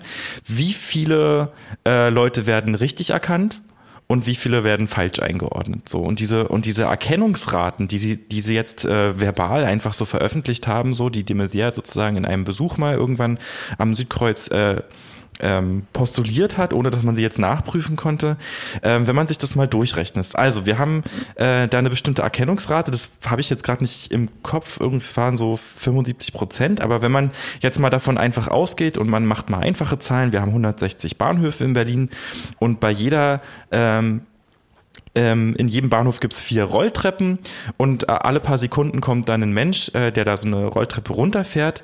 Dann äh, hat man ähm, circa äh, 9, 1920 Alarme pro 30 Minuten. Also warte mal. Moment. Alarme bedeutet, das System meint, einen Menschen erkannt zu haben, der in der Datenbank steht, weil er ein gefährlicher Typ sein könnte. Genau, also, also wir haben einerseits eine, eine, große Zahl, eine relativ große Zahl, die sich halt hochrechnet, weil da einfach so viele Leute über diese Rolltreppen gehen, wenn man es halt wirklich ausrollt in ganz Berlin, dass halt super viele, ganz, ganz oft werden Leute, die eigentlich gesucht werden, nicht erkannt. Aber noch viel krasser ist es, dass wir, dass wir halt andauernd Fehlalarme haben von Leuten, die äh, verwechselt werden. Also weil und einfach, es gibt nur eine bestimmte Erfolgsquote. Das heißt, es gibt auf jeden Fall alle so und so viele Menschen jemanden, der erkannt wird, obwohl er gar nicht erkannt werden sollte. Genau. Und das passiert derart oft, weil da so viele Menschen langlaufen, dass man aus dem Scannen und Nachgucken gar nicht mehr rauskommt, weil auf meinem Schreibtisch als Security Super Advisor dauernd das rote Lämpchen angeht und es rumpiept. Genau, genau. Also und wenn man das jetzt nochmal hochrechnet irgendwie auf äh, alle großen deutschen Städte oder sowas, dann dann würden wir aus den Fehl also aus den Fehlalarmen gar nicht mehr rauskommen, mhm. ja. Und also und das macht diese dieses Szenario, was man vielleicht im Kopf hat von von wegen wir suchen da jemanden und der ist ganz böse und wir stellen überall Kameras auf und wenn wir den finden, dann können wir den ganz schnell festnehmen, ist natürlich also führt es total ad absurdum. Und das macht eben dann diese Zahl so zum Beispiel, was du vorhin meintest, 99 von 100 werden korrekt erkannt erkannt, halt plötzlich zu einer Zahl, die gar nicht mehr so geil klingt, wie sie auf den ersten Blick klingt. Genau, und das sind ja Laborbedingungen. Ja, genau. Äh, ich glaube, das ist so ein Punkt, ähm, das hat auch ein bisschen was mit einem Grundverständnis von Biometrie zu tun, was auch in der Politik äh, äh, sehr wenig verbreitet ist. Weil erstens, Biometrie ist immer eine Frage von Wahrscheinlichkeiten. Ne, wenn du ein Passwort eingibst, das ist halt richtig oder falsch. Biometrie heißt immer, du hast Wahrscheinlichkeiten von Übereinstimmungen. Und ähm, wenn dann jemand sich in, vor die Kamera stellt und sagt, ja, wir haben eine Erkennungsrate von X, dann heißt es, von den Leuten, die man sucht, erwischt man so und so viel. Was immer unten runterfällt, ist, wie viele Leute werden erkannt obwohl sie gar nicht in der Datenbank stehen. Also es gibt sozusagen bei Biometrie zwei Arten von Fehlern. Also wie oft erkennt man jemanden nicht, den man sucht und wie oft erkennt man jemanden, den man gar nicht sucht. Und wenn man die beiden zusammenrechnet, da muss man halt ein bisschen Verstist äh, äh, Statistik verstehen. Dann merkt man, wie wahnsinnig, äh, wie wahnsinnig das eigentlich ist, solche Technik flächendeckend einzusetzen. Aber da, das hat eben auch ein bisschen was eben mit dem, was wir als Pfiff machen, zu tun da muss man halt aufs Detail gucken und tatsächlich verstehen, da muss man was von Statistik verstehen, da muss man was von Biometrie verstehen, da muss man was von irgendwie äh, False Positives, False Negatives verstehen und so weiter. Und ganz zum Schluss äh, kommt dann eben raus, dass eigentlich es viel mehr, wahnsinnig viel mehr Fehlalarme gibt als tatsächlich sinnvolle Fehler, äh, äh sinnvolle Erkenner, äh, ähm, äh, Erkennungsraten. Mhm. Und das ist so ein Punkt, äh, ne, eigentlich so, ein, so eine Sternstunde finde ich immer, wenn Ben da quasi dran arbeitet, wo man quasi äh, sich eine Sache anguckt, dann tief einsteigt, irgendwie da die, die, die Fakten, die man kennt, seziert, das Wissen, was man hat, seziert und dann irgendwann wieder hochsteigt und dieses Ergebnis dann wieder anwendet auf den Einsatzzweck und merkt, das haut überhaupt nicht hin. Ja, zumal es ja Zahlen sind, die da offiziell von Herrn de Maizière dann ähm, gesagt worden sind, in der Hoffnung, dass die Zahlen toll ankommen bei den Leuten. Genau, weil, sie wurden, die wurden ziemlich bejubelt, diese ja, Zahlen, ja. Weil keiner sich diese, ja doch einfach ein bisschen komplizierten Gedanken macht, die äh, du dir dann an der Stelle gemacht hast. Genau, das wird dann äh, ganz, einfach ganz anders dargestellt. Da heißt ja. es dann so, na, ist doch besser als nichts. So, ist doch besser, als wenn wir, wenn wir die laufen lassen. Und, und in das, dem Fall wäre aber besser als das, wenn der Mensch im Sicherheitsbüro nichts an Fehlalarm bekäme, weil er sich dann auf andere Dinge konzentrieren könnte und nicht, also diese, diese Technik ihn völlig konfus, in Konfusion Na, das, führen würde. Eigentlich zeigt es, dass diese, dass diese Technik nicht dafür da ist, jemanden zu schnappen hm. oder so, sondern um Daten zu sammeln, um, um zu wissen, wer wann wo wie langläuft, ähm, um Informationen zu sammeln. Und da geht es eben nicht um Sicherheit, nicht um, um, die, um das Auftauchen von einem Terroristen, der vielleicht vorher irgendwie sich eine, eine Kapuze über, übergezogen hat. Das ist die Gesichtserkennung in der Videoüberwachung am Südkreuz. Ein Testlauf läuft da gerade seit August schon und auch noch ein bisschen. Wie lange weißt du das im Kopf? Äh, das haben sie jetzt immer mal wieder, also haben sie jetzt einmal verlängert. Ähm, also läuft noch ein bisschen wahrscheinlich. Ja. Da sind äh, 300 Testpersonen, deren Gesichter in der Datenbank vorliegen, die jedes Mal erkannt werden sollen, wenn sie am Südkreuz langlaufen. Und das Ganze eben als Testlauf gedacht für möglicherweise irgendwann mal ganz viel von dieser modernen Videoüberwachungstechnik mit Gesichtserkennung. Ähm, die unter so einem, so einem Sicherheitsgedanken politisch verkauft wird. Gerade. Und was man sich merken kann, Gesichtserkennung funktioniert nur, wenn man mitmacht. Also ist es eigentlich, was ich wirklich mitnehme heute äh, als, als Kernerkenntnis, man kann noch so viel drüber reden, es ist eigentlich ein Ding, was nicht mal funktioniert. Okay, hm, schön. Nicht so, wie hier es begründet wird. Hier ist das Chaos Radio. Ähm, wir hören ein Stück Musik, Netzmusik unter Creative Commons Lizenz. Das ist äh, Forest Music von Liveform. Und danach reden wir weiter über Überwachung. Diesmal dann über Überwachung mittels Bundestrojaner. Es wird immer schöner heute Abend.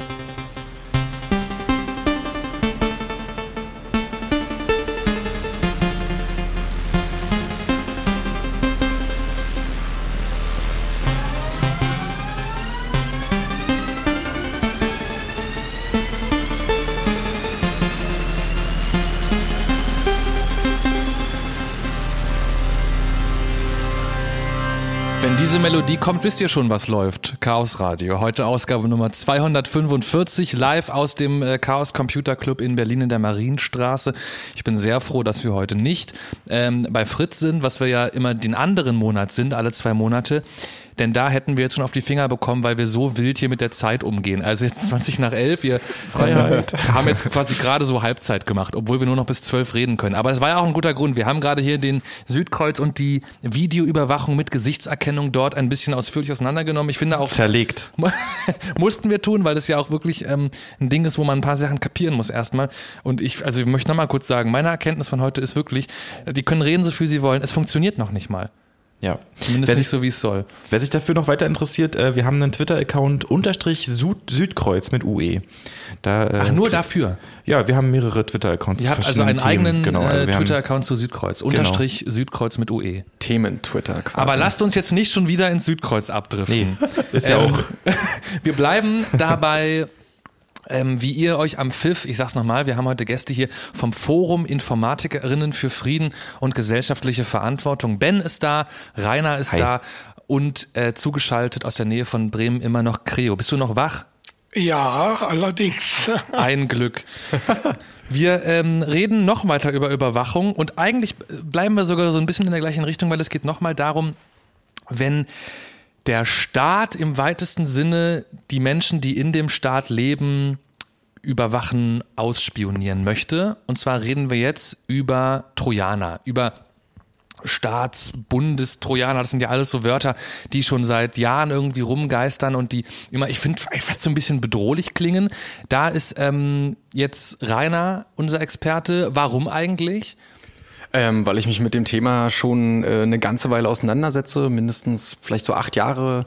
Ähm, ich habe dazu auch publiziert, habe äh, meine Diplomarbeit genau dazu geschrieben, bin auch in äh, so einigen Arbeitskreisen, äh, die diese Thematik äh, angreifen, äh, also ja, ähm, diese Thematik behandeln, auch zum Beispiel äh, mit dem BSI, also Bundesamt für Sicherheit und Informationstechnik und so in anderen äh, Runden unterwegs. Was ist denn jetzt gerade ähm, so das Ding, was uns in dieser Trojaner-Thematik beschäftigen sollte? Gibt es gerade aktuelle Entwicklungen oder ist das mehr so ein allgemeines Ding, was ähm, immer wieder relevant ist? Also ähm, es gibt schon etwas, ähm, womit man sich beschäftigen sollte und zwar ähm, es gibt immer so schrittweise, ne? Mal ging es um die Bundestrojaner und äh, dann gibt es jetzt verschiedene Bundesländer, die da drüber nachdenken, sich solche, äh, solche Trojaner zuzulegen, wie jetzt zum Beispiel Hessen oder so ähm, oder Bremen jetzt auch gerade. Ähm, ich glaube, was man äh, was man gerade beachten muss, ist, ähm, dass es da so eine Art implizite Strategie gerade gibt. Also ne, viele wollen diese Trojaner haben und jedes einzelne Bundesland sagt, ja, wäre doch super, wenn wir das hätten. Und dann sagt hier wieder ein Landesverfassungsschutz, oh, wäre doch super, wenn wir das hier hätten. Ähm, dann sagt halt irgendwie die Bundeswehr, ist auch super, wenn wir sowas mal hätten. Äh, und jeder denkt so für sich alleine. Ähm, und zum Schluss äh, merkt man, dass wir hier komplett hochgerüstet sind äh, und haben sozusagen äh, ganz viel Geld und ganz viel Energie darauf verwendet, äh, Rechner zu hacken. Also aktiv Unsicherheit zu erzeugen. Und das ist, glaube ich, so ein Punkt, wo man äh, immer drauf gucken muss. Es gibt so Einzelfälle, mit dem beschäftigen wir uns auch. Man muss auch immer an jedem Einzelfall äh, da ordentlich sich mit beschäftigen. Wir waren zum Beispiel auch ähm, ähm, äh, Sachverständige äh, beim Hessentrojaner jetzt zum Beispiel im Landtag. Äh, man muss sich an, an jeder Stelle damit beschäftigen, aber ähm, das Akute entsteht eben meiner Ansicht nach dadurch, äh, dass da sich insgesamt jetzt so eine, so eine Richtung formt, in die sich das entwickelt. Dann nochmal back to basic. Also Bundestrojaner oder Landestrojaner zum Beispiel in Hessen heißt, irgendwelche deutschen Geheimdienste schreiben Computerprogramme, mit denen sie Dinge tun. Genau, also die, die Grundidee, also ganz einfach runtergebrochen ist, ähm, Früher TM hat man quasi so telefoniert und äh, wenn es jetzt irgendwie Anzeichen dafür gab, dass da irgendwie krumme Dinge äh, getan werden von bestimmten Leuten, dann konnte man eben äh, zum, ich sag jetzt mal in Anführungsstrichen, Fräulein im Amt gehen, also was ist zur Telekom und sagen, ich würde jetzt gern diesen Anschluss überwachen. Und dann kann man da irgendwie sein äh, technisches Ohr ranlegen und dann kann irgendwie äh, ähm, können eben die, die Behörden da eben mithören. Jetzt ist so, dass wir irgendwie die sogenannten Over-the-Top-Dienste haben, sowas wie irgendwie Signal oder WhatsApp oder wie sie nicht alle heißen. Ähm, und die können jetzt aber irgendwie Ende-zu-Ende-Verschlüsselung. Das heißt also, wenn man jetzt irgendwie das Ohr an die Leitung legt, dann kommt da nur Kauderwelsch raus. Ähm, also äh, denkt sich äh, der findige Kriminalbeamte, Mensch, ähm, aber an den Endpunkten liegen doch die Daten lesbar, offensichtlich lesbar, weil ja die Leute, die miteinander kommunizieren, die müssen sie auch lesen können. Also äh, sind wir total schlau und brechen einfach in die Endgeräte ein und lesen die damit. So, das ist so die grobe Idee. Also das Problem ist, wenn ich auf meinem Smartphone WhatsApp benutze, dann ist inzwischen standardmäßig alles, was ich per WhatsApp verschicke, verschlüsselt. Und zwar Ende zu Ende verschlüsselt bedeutet nicht mal WhatsApp in der Mitte kann meine Nachrichten entschlüsseln und lesen. Die können zwar irgendwelche Metadaten speichern und mitbekommen, aber die wissen nicht, was ich jemandem schreibe. Genauso ist es, wenn ich E-Mails verschlüsselt verschicke oder so. Und die Idee ist jetzt, dass ähm, man sich sozusagen auf mein Smartphone oder meinen Computer hackt und da darauf wartet, bis mein Gerät, das darf das ja, diese Nachricht entschlüsselt hat und dann sozusagen guckt, ach, was steht denn da auf dem Bildschirm? Der kann es ja auch lesen, der Konrad. Aha, das ist die Nachricht. So geht's? Exakt. Okay. Exakt. Genau, genau, das ist die Idee. Und ähm, da ist jetzt, da spielt jetzt wieder so eine, so eine, so eine gewisse Weltsicht eine Rolle, die halt sagt, oh mein Gott, immer mehr Leute verschlüsseln. Ähm, und dann hat man wieder so ein bisschen wie bei Südkreuz, äh, wird so eine, wird so eine, so eine Bedrohungsszenario aufgebaut.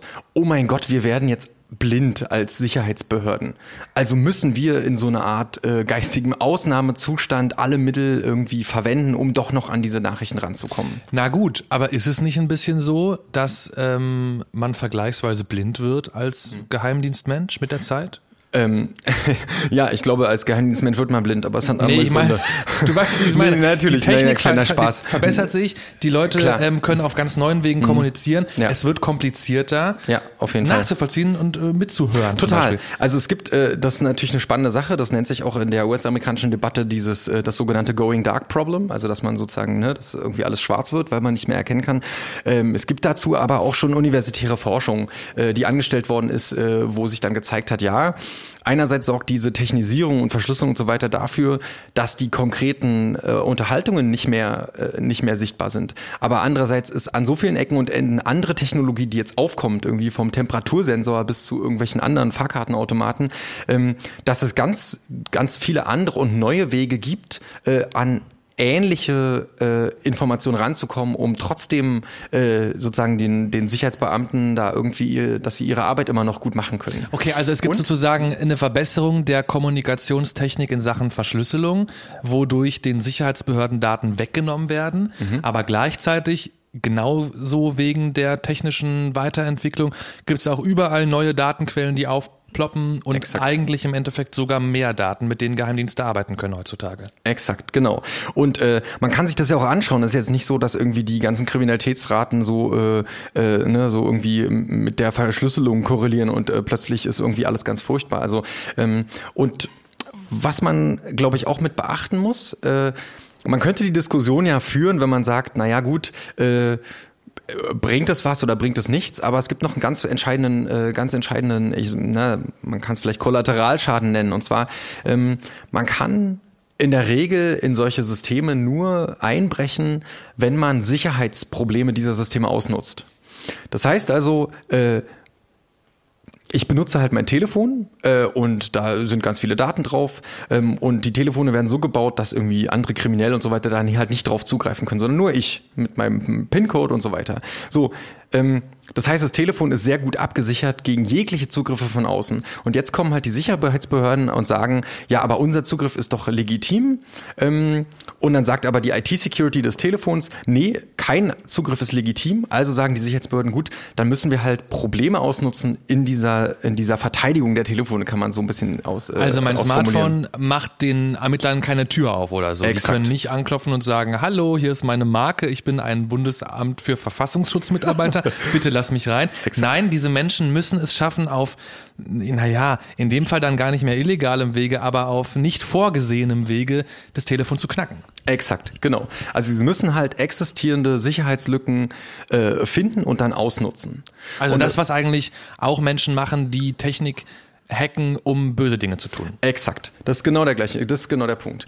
Ähm, und das heißt an der Stelle, ja, wo kommen denn diese Sicherheitslücken überhaupt her? Also entweder, ne, man kann die irgendwie selber suchen, das ist ja gerade so das, was so mit diesem CITES äh, funktioniert für alle Interessierten, die das mal irgendwie nachgoogeln wollen oder äh, mit der Suchmaschine des Vertrauens. Ähm, CITES ist? Das ist äh, sozusagen so eine, ähm, eine Behörde, die jetzt sich auf die Suche von äh, Sicherheitslücken spezialisiert und dann allen anderen Behörden, die sowas brauchen, das bereitstellt. Das ist jetzt so Kurzzusammenfassung. Chef ist ein Geheimdienstler, weiß man auch, woher es kommt. Ähm, und ähm, jetzt kann man halt diese Lücken, Lücken suchen und jetzt äh, gibt es eine interessante Sache, so, so äh, wenn man sich mal drüber, wenn man mal drüber nachdenkt. Wenn diese Leute so eine Lücke suchen, was sie dann wissen ist, dass es diese Lücke gibt. Sie haben da nicht rausgefunden, wer noch davon weiß. Das heißt also, man findet da äh, ein, Pro Problem ähm, und sagt dann, äh, wir wissen, da gibt es eine Unsicherheit, aber wir machen die mit Absicht nicht zu, weil wir die selber noch verwenden wollen. Das heißt also, aktiv ähm, wird dafür gesorgt, dass irgendwie unsere äh, digitale Infrastruktur, weil ne, Handys, irgendwie Rechner äh, stecken in Autos, in Kernkraftwerken, in Flugzeugen und so weiter, äh, wird halt ähm, gesagt, wir wollen in Einzelfällen das noch ausnutzen und deswegen lassen wir die jetzt offen. Ähm, oder in anderen Fällen, wenn man die nicht selber sucht, dann kann man die auch auf dem Schwarzmarkt quasi global kaufen. Ähm, und das sind natürlich ganz äh, shady Buden, die das so weltweit, die halt mit diesen Sicherheitslücken handeln. Ähm, und das heißt, die, die, die Idee dabei ist immer zu sagen, in einem Einzelfall brauchen wir das und dafür sorgen wir dafür, dass weltweit alle Systeme, die auch diese Lücke haben, weiterhin verwundbar bleiben. Also man könnte ja meinen, dass eine staatliche Stelle, die mit sehr viel Geld und äh, sehr viel Expertise ausgestattet ist ähm, und sich auf die Suche macht nach Sicherheitslücken, eine findet und dann dem Hersteller Bescheid sagt, ey Achtung, wir sehen dann eine Gefährdung unserer Bürger, schließt mal bitte diese Sicherheitslücke. Was aber passiert ist, die sagen niemandem Bescheid, weil sie die Lücke selber gebrauchen können, um sich da selber reinzuhacken, wissen aber nicht, ob nicht weil das natürlich nicht nur denen möglich ist, Sicherheitslücken zu finden, irgendwelche anderen, die auch schon gefunden haben, sie genauso benutzen und dann Dinge tun, die deutlich mehr wehtun als das, was die Verfassungsschützer zum Beispiel machen. Exakt, genau. Das ist genau der Punkt.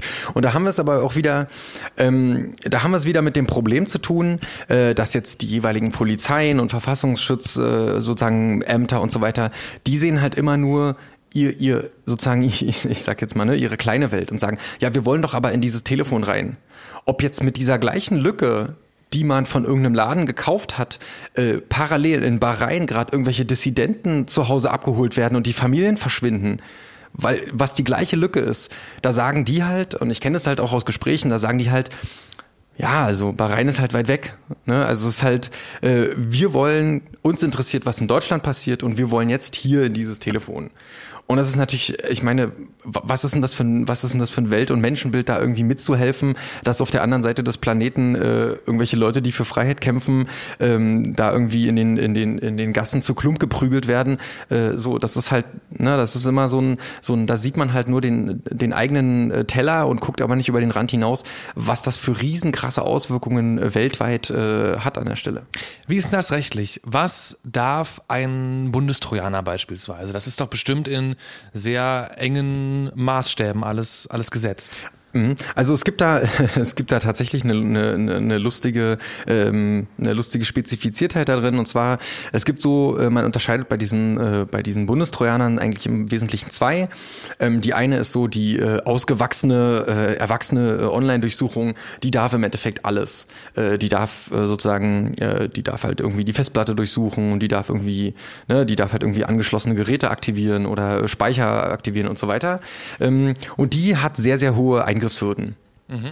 Und dann gibt's aber noch so ein interessantes Konstrukt. Das ist sozusagen so ein rechtliches Konstrukt, ähm, was sagt, ja, dann haben wir aber noch so eine Online-Durchsuchung Light oder so ein Staatstrojaner Light. Ähm, der bricht auch in diese, ne, der infiltriert so ein System aber der, ich sag's jetzt mal in menschlichen Worten, der verspricht ganz, ganz dolle, dass er aber auch nur Kommunikationsdaten ausleitet äh, und die anderen Sachen möglichst nicht anfasst. Ähm, und dann gibt's eben so diese rechtlichen, so einen rechtlichen Kniff, der sagt, naja gut, also wenn der, wenn der Trojaner da drauf ist auf diesem Gerät und ähm, nicht rechts guckt und nicht links guckt, sondern nur die Kommunikationsdaten an sich äh, betrachtet, ähm, dann ist der gar nicht so schlimm. Dann haben wir eigentlich haben wir gar nicht so wirklich, äh, sind wir gar nicht in das System so wirklich ganz eingebrochen, sondern nur ein bisschen. Das kommt ja auch so ein bisschen äh, aus der Geschichte, die du vorhin schon gesagt hast. Früher hat man irgendwie telefoniert zum Beispiel und konnte sozusagen mitlesen, was in diesem Moment linear durch irgendeine Leitung durchfließt. Jetzt gerade werden Worte gesagt, die kann ich mithören und äh, mitschreiben und dann weiß ich, was da ähm, abgesprochen wurde. Das ist Telekommunikationsüberwachung, die gibt's immer noch und so heißt, glaube ich, auch immer noch dieses eine Ding, was du gerade meintest, was quasi die Light-Variante ist. Genau, die Quellen-TKÜ. Das Problem ist dann ja aber, dass es heutzutage ähm, auf Smartphones, Computern, allen möglichen Geräten so ist, dass die Kommunikation, die in der Vergangenheit liegt, ja eigentlich gespeichert worden ist. Und dass man da riesige Chatverläufe nachlesen kann und Anhänge, die verschickt worden sind, irgendwo auf einer Festplatte finden kann. Und deswegen ist die Überwachung, die auf solchen Rechnern stattfinden kann, eine viel, viel krassere als eine reine lineare Telekommunikationsüberwachung, weil ich kann eben nicht nur mitlesen, jetzt gerade erzählt mir jemand beim Telefon das und das oder jetzt gerade schreibt mir jemand dieses, jenes, sondern ich kann eigentlich alles durchsuchen, was auf einer Festplatte liegt. Äh, korrekt, genau. Also der Zugriff ist, ne, also der, ähm, da gibt es sozusagen zwei Stufen des Problems. Ist ein bisschen. Ähm, die erste Stufe ist natürlich irgendwie, wenn man da auf die Kommunikationsdaten zugreift, ähm, hat man auch Zugriff auf die vergangenen in, Informationen und, und so weiter, genau. Und äh, technisch gesehen hat man auch Zugriff auf alle anderen Daten, aber wie gesagt, man verspricht ja hoch und heilig, dass man die nicht durchsucht. Genau, weil also der Punkt ist ja, hm? man hat eigentlich für beide Varianten, für die Quellentelekommunikationsüberwachung, die irgendwie die, die Deep reingeht und für die, die Light-Variante quasi, du musst beide Male ein Loch finden, du musst beide Male das Loch knacken und du kommst beide Male tief ins System rein. Und der Unterschied ist eigentlich nur, dass du einmal sagst, nee, nee, ich gucke mir nichts anderes an an. Bestimmt nicht. Richtig, genau, okay. genau, genau. Und es gibt aber noch ein zweites, das kann man sich auch äh, relativ gut vorstellen. Ähm, ein zweites Problem äh, neben dieser History, auf die man halt zugreifen kann, ähm, wenn ich verschlüsselte Kommunikation abhören will, dann muss ich die ja abfangen, bevor sie verschickt wird. Jetzt ist es technisch so, ist so ein kleiner, kleiner Kniff, den man verstehen muss, um zu sehen, warum diese rechtliche Unterscheidung Unsinn ist. Ähm, ähm, ich verschlüssele meine Nachricht und dann schiebe ich die halt äh, quasi äh, durch mein Kommunikationsmedium. Jetzt ist es so, dass dieses Verschicken und das Verschlüsseln ist nicht der gleiche Vorgang. Das heißt also, ich muss es erst verschlüsseln und dann sehr wahrscheinlich verschicken. Kann man sich so ein bisschen vorstellen, wie ich habe halt irgendwie so eine Mail, die ist im Entwurfsordner, irgendwie die schreibe ich und irgendwann entscheide ich mich dazu, die aus dem Entwurfsordner tatsächlich auch zu verschicken. Oder ich schreibe einen Brief und der muss ja noch im Umschlag zugeklebt werden und dann erst kann oh, er in den Kasten geworfen werden. Exakt, genau, richtig. Jetzt ist es allerdings so, äh, damit ich das auch wirklich mit so einem Trojaner ausleiten kann, bevor die Kiste zugemacht wird, bevor das verschlüsselt wird, bevor das in Umschlag getan wird, muss ich natürlich eine Kopie anlegen dessen im Klartext, ne, ich will es ja gerade haben, das Unverschlüsselte. Ähm, und wenn jetzt äh, die Benutzer äh, nach der Verschlüsselung sagen, ich will es ja doch nicht abschicken, sondern schmeißen dann den Entwurf weg, dann hat halt diese Software einen Klartext erfasst, der nie verschickt worden ist.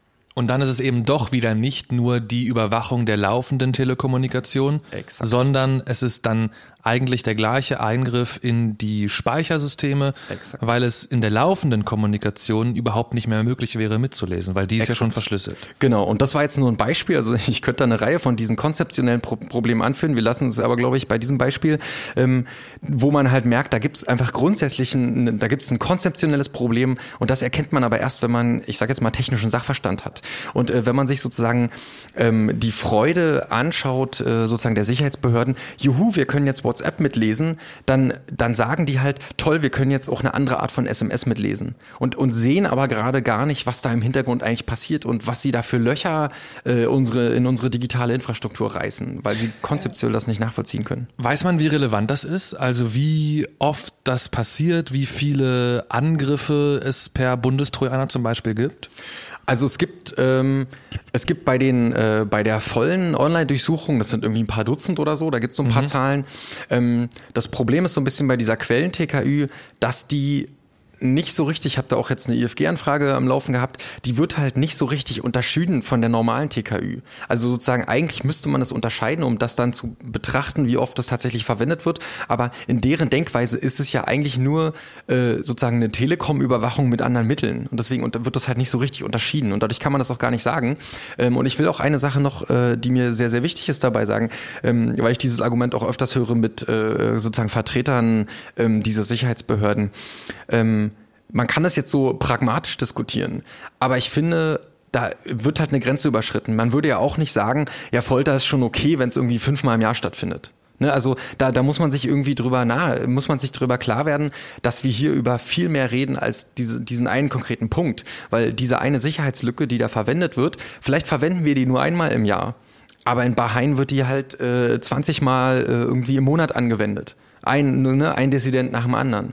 Und das sind einfach so Sachen, äh, da muss man sich sozusagen dieser grundsätzlichen Problematik auch bewusst werden. Das ist dann, hat, hat äh, ne, das hat so eine IT-Sicherheitsfrage, aber es hat eben auch was damit zu tun, äh, nach irgendwie den Grundwerten irgendwie unserer Gesellschaft. Wollen wir, wollen wir auf Kosten von den Leuten auf der anderen Seite der Erde, die uns nicht so richtig interessieren, äh, wollen wir da äh, dafür ab und zu mal ein bisschen BTM, also Betäubungsmittelkriminalität oder irgendwie Asylmissbrauch, äh, darf ein paar Fälle aufklären?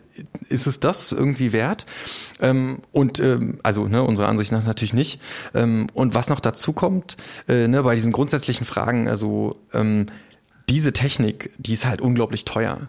Diese Lücken, wenn die ein paar Mal benutzt werden, dann werden die vielleicht geschlossen. Irgendwie äh, die Software ändert sich, ne, kann man sich überlegen, wie viel oft man mal sein Betriebssystem updatet und so weiter. Das muss ständig verändert werden und ständig nachgebaut werden.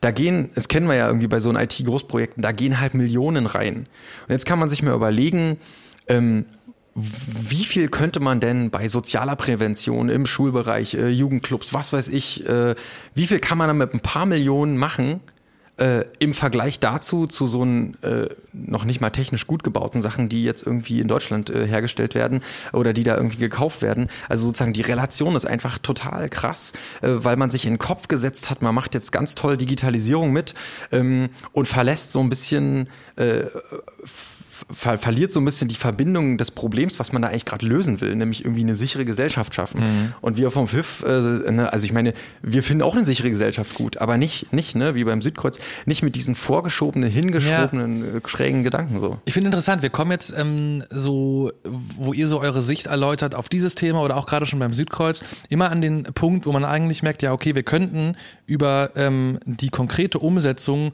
von dieser und jener Sicherheitsmaßnahme jetzt sprechen.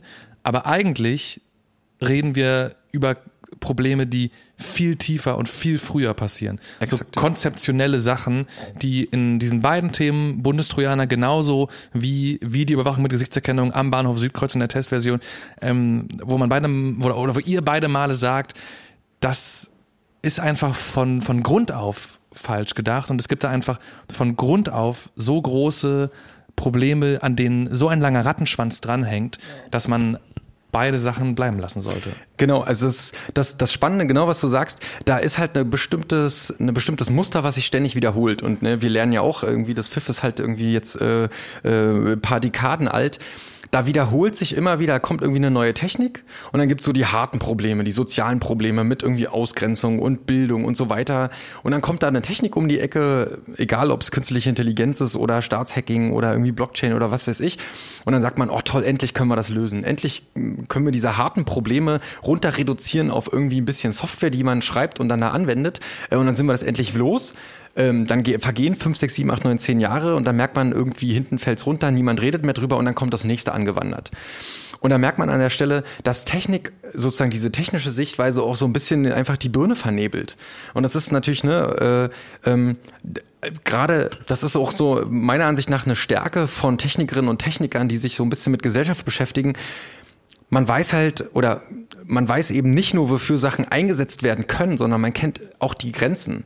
Und es geht jetzt auch nicht darum zu sagen, wir wollen zurück in die Höhle und irgendwie war ja toll, als es noch, äh, als es noch irgendwie Fackeln gab, sondern es geht darum zu sagen, wenn wir Technik richtig gut einsetzen wollen, dann müssen wir äh, wissen, wo die Chancen und Risiken sind, ne, um mal so einen Allgemeinplatz zu bedienen, um zu wissen, da setzen wir es ein und da kann man es richtig gut einsetzen und das kann es aber auch nicht. Deswegen lassen wir es lieber und, ver und, und, und versenken da nicht irgendwie Millionen in irgendwelchen, in irgendwelchen Ecken, äh, die an anderer Stelle viel, viel sinnvoller eingesetzt werden. Und da sind eben bei den Projekten die Prioritäten falsch gesetzt, sozusagen. Exakt. Technik hat halt auch immer also sie hat, hat so einen bestimmten Ruf einfach. Also vor allen Dingen Informationstechnik, ne? Das ist irgendwie wie Magie. Das versteht, verstehen die meisten nicht so. Man hat halt irgendein Problem, irgendein soziales Problem vielleicht sogar oder ein Sicherheitsproblem. Und dann schmeißt man da irgendwie Technik drauf und vielleicht viel Geld und viel Know-how und versucht es irgendwie dadurch zu lösen. So. Aber ein Sicherheitsproblem löst man vielleicht eben nicht durch Technik. Technik hat auch immer so diesen, so diesen Unfehlbarkeitsanschein, äh, ja. Und das, und Technik hat immer diesen Anschein, als ob das sich so ganz linear entwickelt. Also das ist einfach nur immer der nächste Schritt. Man verbessert das, was halt irgendwie, was halt äh, als nächstes zwangsläufig kommen muss. Also die Computer werden halt schneller und genauer und genauer und schneller und kleiner und besser und so weiter. Aber äh, es gibt halt bestimmte Richtungen, wie man, wie man Technik auch gestalten will. Und genau darüber denkt das Pfiff halt auch ganz viel nach. Ne? Also was, was wollen wir mit der Technik überhaupt machen? Und wie wollen wir die, wie wollen wir die so gestalten, dass die halt irgendwie äh, auch, auch wieder zurückstrahlt in die Gesellschaft? Und Ja. eben dieser, dieser lineare Glaube daran, dass das halt äh, alles so äh, kommen muss und, und immer besser wird, äh, führt dann eben auch dazu, dass man zum Teil Techniken ein, ein, einführt oder benutzen will und dann halt irgendwie dauernd so Argumente kommen, naja, das funktioniert jetzt noch nicht so gut, aber wir können es ja schon mal irgendwie installieren und wir und dann äh, glauben sogar viele Informatiker selbst wahrscheinlich daran, äh, dass das dann einfach in, in den nächsten zehn Jahren so viel, so viel besser wird, äh, dass es dann einfach ähm, versprochen wird, ja, ja, wir arbeiten dran und dann wird die Gesichtserkennung halt total gut. Oder der so oder, oder irgendwie, wir machen das, dass das, äh, dass der Trojaner total ethisch korrekt funktioniert und halt irgendwie gar keine Fehler hat oder sowas. Und diese, und diese Gläubigkeit daran ist halt äh, total irreführend und wenn man sich selber mit Technik beschäftigt, äh, sieht man das auch nicht.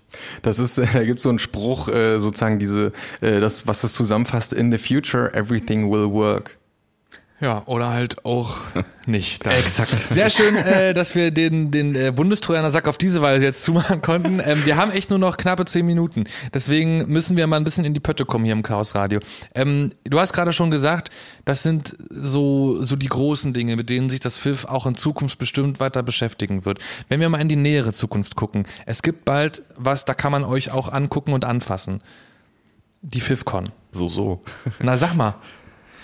Ja, ähm, wir haben seit, äh, seit, seit vielen, vielen Jahren haben wir eine Jahrestagung und die haben, äh, die ist in den letzten Jahren, haben wir die umgetauft zur FIFCon, also FIF Conference mit K allerdings. Wir sind ja ein deutscher Verein.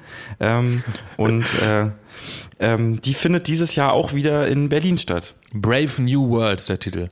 Genau. Kannst du Richtig. den Untertitel, die, unseren großartigen Klar. Untertitel auswendig? Klar, äh, Freiheitsgrade und Machtmuster soziotechnischer Systeme. Das ist ein sehr, äh, äh, kommt sehr no, no, no. wiss- Gestaltungs Oh, Gestaltungsfreiheiten und Machtmuster soziotechnischer Systeme. Exakt, das kommt so ein bisschen wissenschaftlicher daher, aber eigentlich die Zusammenfassung äh, haben wir vorhin schon so ein bisschen umrissen, ist eigentlich, ähm, wir sollten nicht die Technik fragen, wie wir jetzt weitergehen, sondern wir sollten uns fragen, wobei uns die Technik helfen will und helfen soll, weiterzugehen. Und da gibt's nämlich viel mehr Freiräume und Freimöglichkeiten, die uns irgendwie Informationstechnik anbietet. Ähm, und die wollen wir jetzt auch mal irgendwie ausschöpfen und wollen mal gucken an der Stelle, ähm, wollen wir eine zentralisierte Zukunft, dann bauen wir halt zentralisierte Systeme. Wollen wir eine dezentrale Zukunft, dann bauen wir halt auch dezentrale Okay, aber Systeme. warte, warte, das sind wieder diese großen Fragen. Was wird konkret passieren? Gibt es dann Vorträge, gibt Oh es ja, oh ja, Diskussionsrunden? oh ja, konkret, ja klar, konkret. Also es gibt Vorträge, ähm, das geht so äh, irgendwie so ein bisschen, ne? Techies, äh, Techies werden äh, drüber sprechen, äh, wie so Systeme aussehen, welche Werte sie vertreten und so weiter. Äh, es gibt Workshops, es gibt auch wieder eine schöne Party, es gibt auch äh, so ein bisschen Kulturprogramm, äh, es gibt Essen, Trinken, gute Kekse, äh, Kaffee ähm, und die Vorträge, ja, also die Leute, die wir bis jetzt so äh, im Auge haben, da geht's so quasi äh, Informatiker und Informatiker, Leute aus den Politikwissenschaften, Soziologie, äh, ein bisschen Philosophie auch, um das so, so zusammenzubauen. Und dann kann man halt, wenn man sich eben für die gr- größeren Fragen äh, interessiert, kann man eher in die eine Art von äh, Vorträgen geht. Und wenn man sich eher so fürs konkrete Handfeste interessiert, dann kann man halt auch zu den äh, techigeren äh, Veranstaltungen gehen. Creo, kommst du auch? Ich komme da auf jeden Fall hin, ja. Die, die Berliner Tagungen sind äh, besondere Höhepunkte, aber ich war eigentlich praktisch zu allen Tagungen der letzten Jahre. Was ist da schön bei den Tagungen? Ja, erstens mal, dass man viele interessante Dinge, die, die man ja nicht selber alle wissen kann, hört und mit vielen netten Leuten zusammentrifft und äh, eben ganz spannende Themen, die uns noch lange beschäftigen werden, schon mal von verschiedenen Seiten her diskutieren kann. Wann und wo? Ben. Die FIFCon findet statt vom 28. bis 30. September 2018 in Berlin. Der Ort ist noch geheim. Oh. Ja, wir machen hier so einen Spannungsbogen. Aus auf. Gründen? Exakt. Aus Gründen. Verstehe. Ähm, das ist, wenn ich das richtig sehe, 28. bis 30. September, Freitag bis Sonntag, also eine gemütliche Woche. Genau, das, äh, da wird auch ringsrum, äh, das wird auch eine ganz besondere Woche hier in Berlin, da wird auch noch ringsrum die Privacy äh, Week Berlin stattfinden. das ist auch da, genau. Es gibt auch noch äh, von, von der GI eine Jahrestagung, die ja auch äh, ein paar Tage vorher stattfindet. Dann gibt es vom Arbeitskreis äh, Ethik und Informatik von der GI auch noch einen Arbeitskreis. Das ist also alles in dieser Woche. Man sollte also überlegen, ob man sich dafür frei nimmt oder ob es vielleicht irgendwie Bildungs- oder, oder sowas gibt. ähm, im Prinzip äh, ist die FIFCon irgendwie so eine Mischung aus Chaos, äh, Veranstaltungen, Fusion und wissenschaftlicher, äh, wissenschaftlichem Kongress. Gibt es auch Musik? Auf jeden Ja. Fall. Ja, natürlich. Es gibt äh, schönes Licht und auch Musik. Und gute Kekse. Ja, genau. Keine- also man kann, glaube ich, sagen, ähm, die FIFCon, äh, na, gut, ist eine, eine Art der Beschreibung wäre wie eine wissenschaftliche Tagung, bloß ohne das Krankenhauslicht. Äh, oder man könnte sagen, irgendwie ist die Fusion bloß mit ein bisschen per Vorträgen oder so, ne? Man kann das so ein bisschen in die Richtung. Hey, ich will wissen, wo das ist. Ihr seid ja frech, mir das nicht zu verraten jetzt. Das klingt alles schon so, so Also plastisch. die letzten Jahre äh, hat es äh, im äh, TU Mathegebäude stattgefunden. Und dann habt ihr das TU-Mathe-Gebäude, was erstmal ja äh, krass nach Krankenhauslicht klingt, einfach mal schön umgebaut und gepimpt. ja. Nee, man kann, man kann ja mal auf äh, fifcon.de, also F-I-F-F-K-O-N.de gehen. Da wird es gleich umgeleitet auf die 2018er Subdomain, also 2018.fifcon.de. Und da gibt es dann so ein paar Bilder und Links zu den anderen Konferenzen. Da äh, sieht man, wie, was man da aus so einem Gebäude auch machen kann. Ähm, eine Sache würde ich noch gerne hinzufügen, was so, was ich persönlich auch so schön finde an, an diesen Veranstaltungen und vielleicht, ähn, äh, vielleicht ähnlichen, aber ähm, wenn man irgendwie so täglich Nachrichten liest und so weiter, denkt man immer so, hier auch alles furchtbar und irgendwie wird alles schlimmer und äh, schon wieder hier ein Trojaner und da schon wieder. Ähm, und äh, da soll man mal auch nicht vergessen, und das merkt man immer bei solchen Veranstaltungen, da rennen ganz viele Leute rum, die ganz viele coole Sachen machen und die auch erfolgreich sind in ganz vielen Richtungen. Und äh, da merkt man irgendwie, man ist eben auch nicht alleine mit diesen Aktionen. Und da ne, kriegt man eben nicht so diesen, diesen verklebten, traurigen Blick, sondern merkt so, krass, ähm, natürlich verkaufen sich schlechte Nachrichten besser als gute und na, wer weiß, äh, äh, wo die Welt hingeht. Ähm, aber dass man auch so ein bisschen neben der ganzen Schreibtischarbeit und neben der ganzen, äh, was man da so mit seinem Rechner äh, in, in, in dunklen Kellern mit sich äh, treibt und schöne Projekte macht und so weiter, das mal äh, mit anderen zusammen zu durchquatschen und vielleicht auch mal beim äh, Kaltgetränk äh, einfach mal zu gucken, dass man nicht alleine ist, sondern dass wir ziemlich viele sind und immer mehr werden und dass, äh, ähm, dass da noch lange nichts verloren ist. Das ist die FIFCon, Ende September in Berlin. Jetzt kann aber auch jeder, wenn er da Bock hat, sich noch ein bisschen mehr einzubringen, ja auch Mitglied im FIF werden. Ja, ja, genau. Wie? Ähm, und warum sollte ich das tun? Und überhaupt? Ja, also man, man hat auf jeden Fall unglaublich viele Möglichkeiten, äh, sein Wissen und Know-how einzubringen. Äh, also es geht da auch gar nicht eben, wie gesagt, man muss nicht sein Diplomzeugnis oder irgendwas vorzeigen, sondern äh, wir, wir haben, wir suchen auch immer wieder ähm, Menschen, die äh, einfach zum Beispiel auf der, auf der FIFCon irgendwie helfen, das mit zu organisieren. Äh, äh, Design, es gibt ganz, ganz viele To-Dos. Also ein Man kann- Grundinteresse für Informatik und Gesellschaft sollte vorhanden sein. Genau, ja. Also man kann auch, ne, äh, wenn man sagt, irgendwie, warum sollte man da auch Mitglied werden? Also ähm, erstens, äh, man kriegt halt dieses schöne Heft äh, Haus, äh, frei Haus äh, zugesendet und muss sich um nichts mehr kümmern, muss es nicht irgendwie äh, irgendwo abholen und so weiter. Da sind auch mal schöne, schöne Sticker drin und so weiter. Ähm, außerdem, ähm, wenn man die Sachen cool findet, die wir machen, dann kann man ja auch einfach sagen, äh, ich habe da jetzt nicht immer Lust, irgendwie äh, in die Spardose was reinzulegen, sondern ich werde da halt Mitglied. Was Ähm, kostet der Spaß? Ähm, das ist 70 Euro. 70 Euro im Jahr, genau. Aber 20 für Studierende. ja, genau. Guter Punkt. Genau, richtig. Ähm, und dann kann man auch einfach sagen, cool, ähm, was die machen, finde ich gut äh, und da helfe ich auch einfach gerne mit. Ähm, und äh, wenn man mal auf eine von so einer Veranstaltung kommt, dann sagt man, hey, cool, ich bin auch vom Pfiff und man denkt sich, äh, super cool und weil da keine Videoüberwachung ist bei uns, kann man sich auch herzlich mal in die Arme fallen. Und ich bekomme wahrscheinlich das äh, Formular und die Infos auch auf eurer Webseite fif.de, fif.de, genau. fiff.de, wo ich auch nochmal nachlesen kann, ob ich eure Arbeit eigentlich cool finde, sollte ich das in, der letzten, in den letzten zwei Stunden hier im Chaos Radio noch nicht äh, herausgefunden haben. Genau. Äh, gibt noch so ein paar andere Informationsquellen. Ja. Also wir finden, also wir haben mehrere Twitter-Accounts. Ähm, zu Cyberpeace, äh, eben dieser Südkreuz-Account. Wir haben auch für die FIF-Konferenz einen Account, der heißt einfach FIFCon, at FIFCon. Ähm, wir haben äh, unsere ganzen letzten Konferenzen, kann man auch nachschauen. Da hat uns das VOG vom CCC äh, ganz großartig unterstützt. Also die letzten Konferenzen ähm, findet man unter media.ccc.de. Also auch, äh, wir haben einen eigenen Channel dort bekommen, mhm. die FIFCon. Die äh, Videos von der letzten, von der letzten Jahrestagung vom äh, November, äh, die kommen jetzt auch in den nächsten Tagen online. Die sind fertig. Ähm, die Website und demnächst kommt dann eben auch noch dieses FIF-Com Kommunikation, also unser, unser Magazin wird dann auch online gebracht. Stimmt, das ist der nächste große Schritt in Richtung äh, Magazin auch endlich. Creo, wolltest du noch was sagen? Ja, ich äh, würde mich freuen, wenn noch viel, viel mehr, wir sind ja schon ein paar hundert, aber es könnten ruhig auch noch mehr werden im FIF, denn es gibt ja Zehntausende, die sich mit Informatik rumschlagen. Und wenn die dann noch mehr gucken würden, was mit ihren Produkten gemacht wird, da könnten wir also durchaus noch Verstärkung gebrauchen. Sehr schön. Dann äh, ist es der Aufruf gewesen, fif.de, da gibt es die Infos. Und äh, damit sind wir am Ende vom Chaos Radio. Nummer 245 heute mit dem Forum Informatikerinnen für Frieden und gesellschaftliche Verantwortung, kurz FIF. Da waren Ben, vielen Dank. Ja, wunderbar. Rainer, Dank, danke dir. Jo, danke schön auch. Creo, danke in die Nähe von Bremen. Ja, mit Pfiffchen Grüßen zu euch. mit, Pfiffchen Grüßen, sehr schön. Das Chaos Radio gibt's ähm, wie immer auch zum Nachhören. Ähm, media.ccc.de, äh, ja, war richtig, ne? Auch da sind wir zu finden.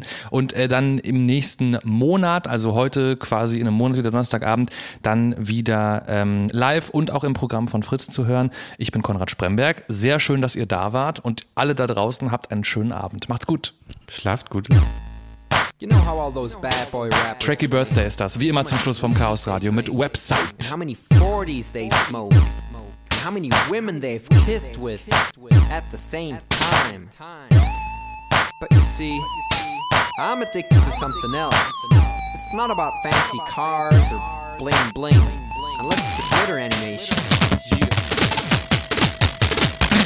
I've seen more websites than any lousy ass browser. I've clicked more than Douglas Engelbart. I'm as bossy as Bowser. Don't even remember all my email addresses. And I've got more screen names than Sleepy's got mattresses. I need the internet like Whitney Houston needs crack. If you feel the same way, let me see a delicious this track.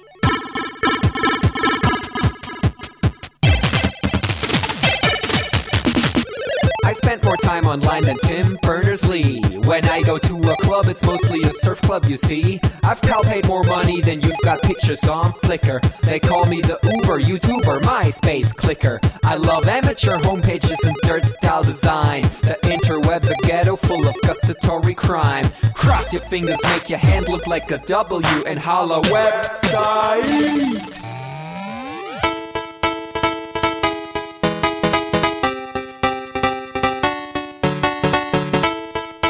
Future girlfriend. This is what I sound like. Uh, photosending, upping it up. Check your birthday, keep on fucking it up. What? All my bitches up in the club. Let me see you shaking it, don't stop. Rub it down, bounce around, wiggle every pound. Get it to the hyper ground. Everybody dance, jump if you like it, this sound. Feel the bass drop, hear the beat pop. What you gon' do?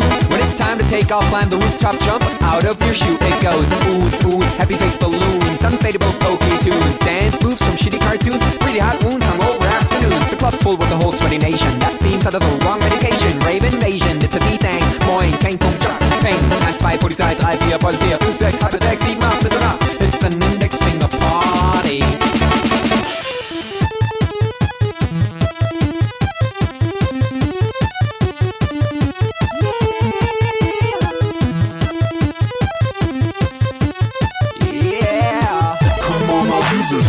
website.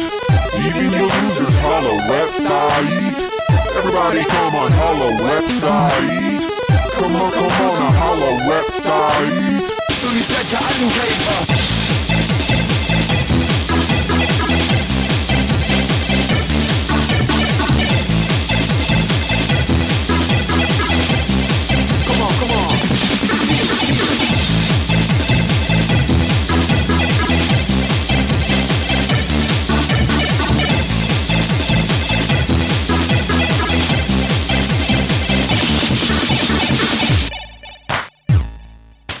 Forget I'm in your extended network.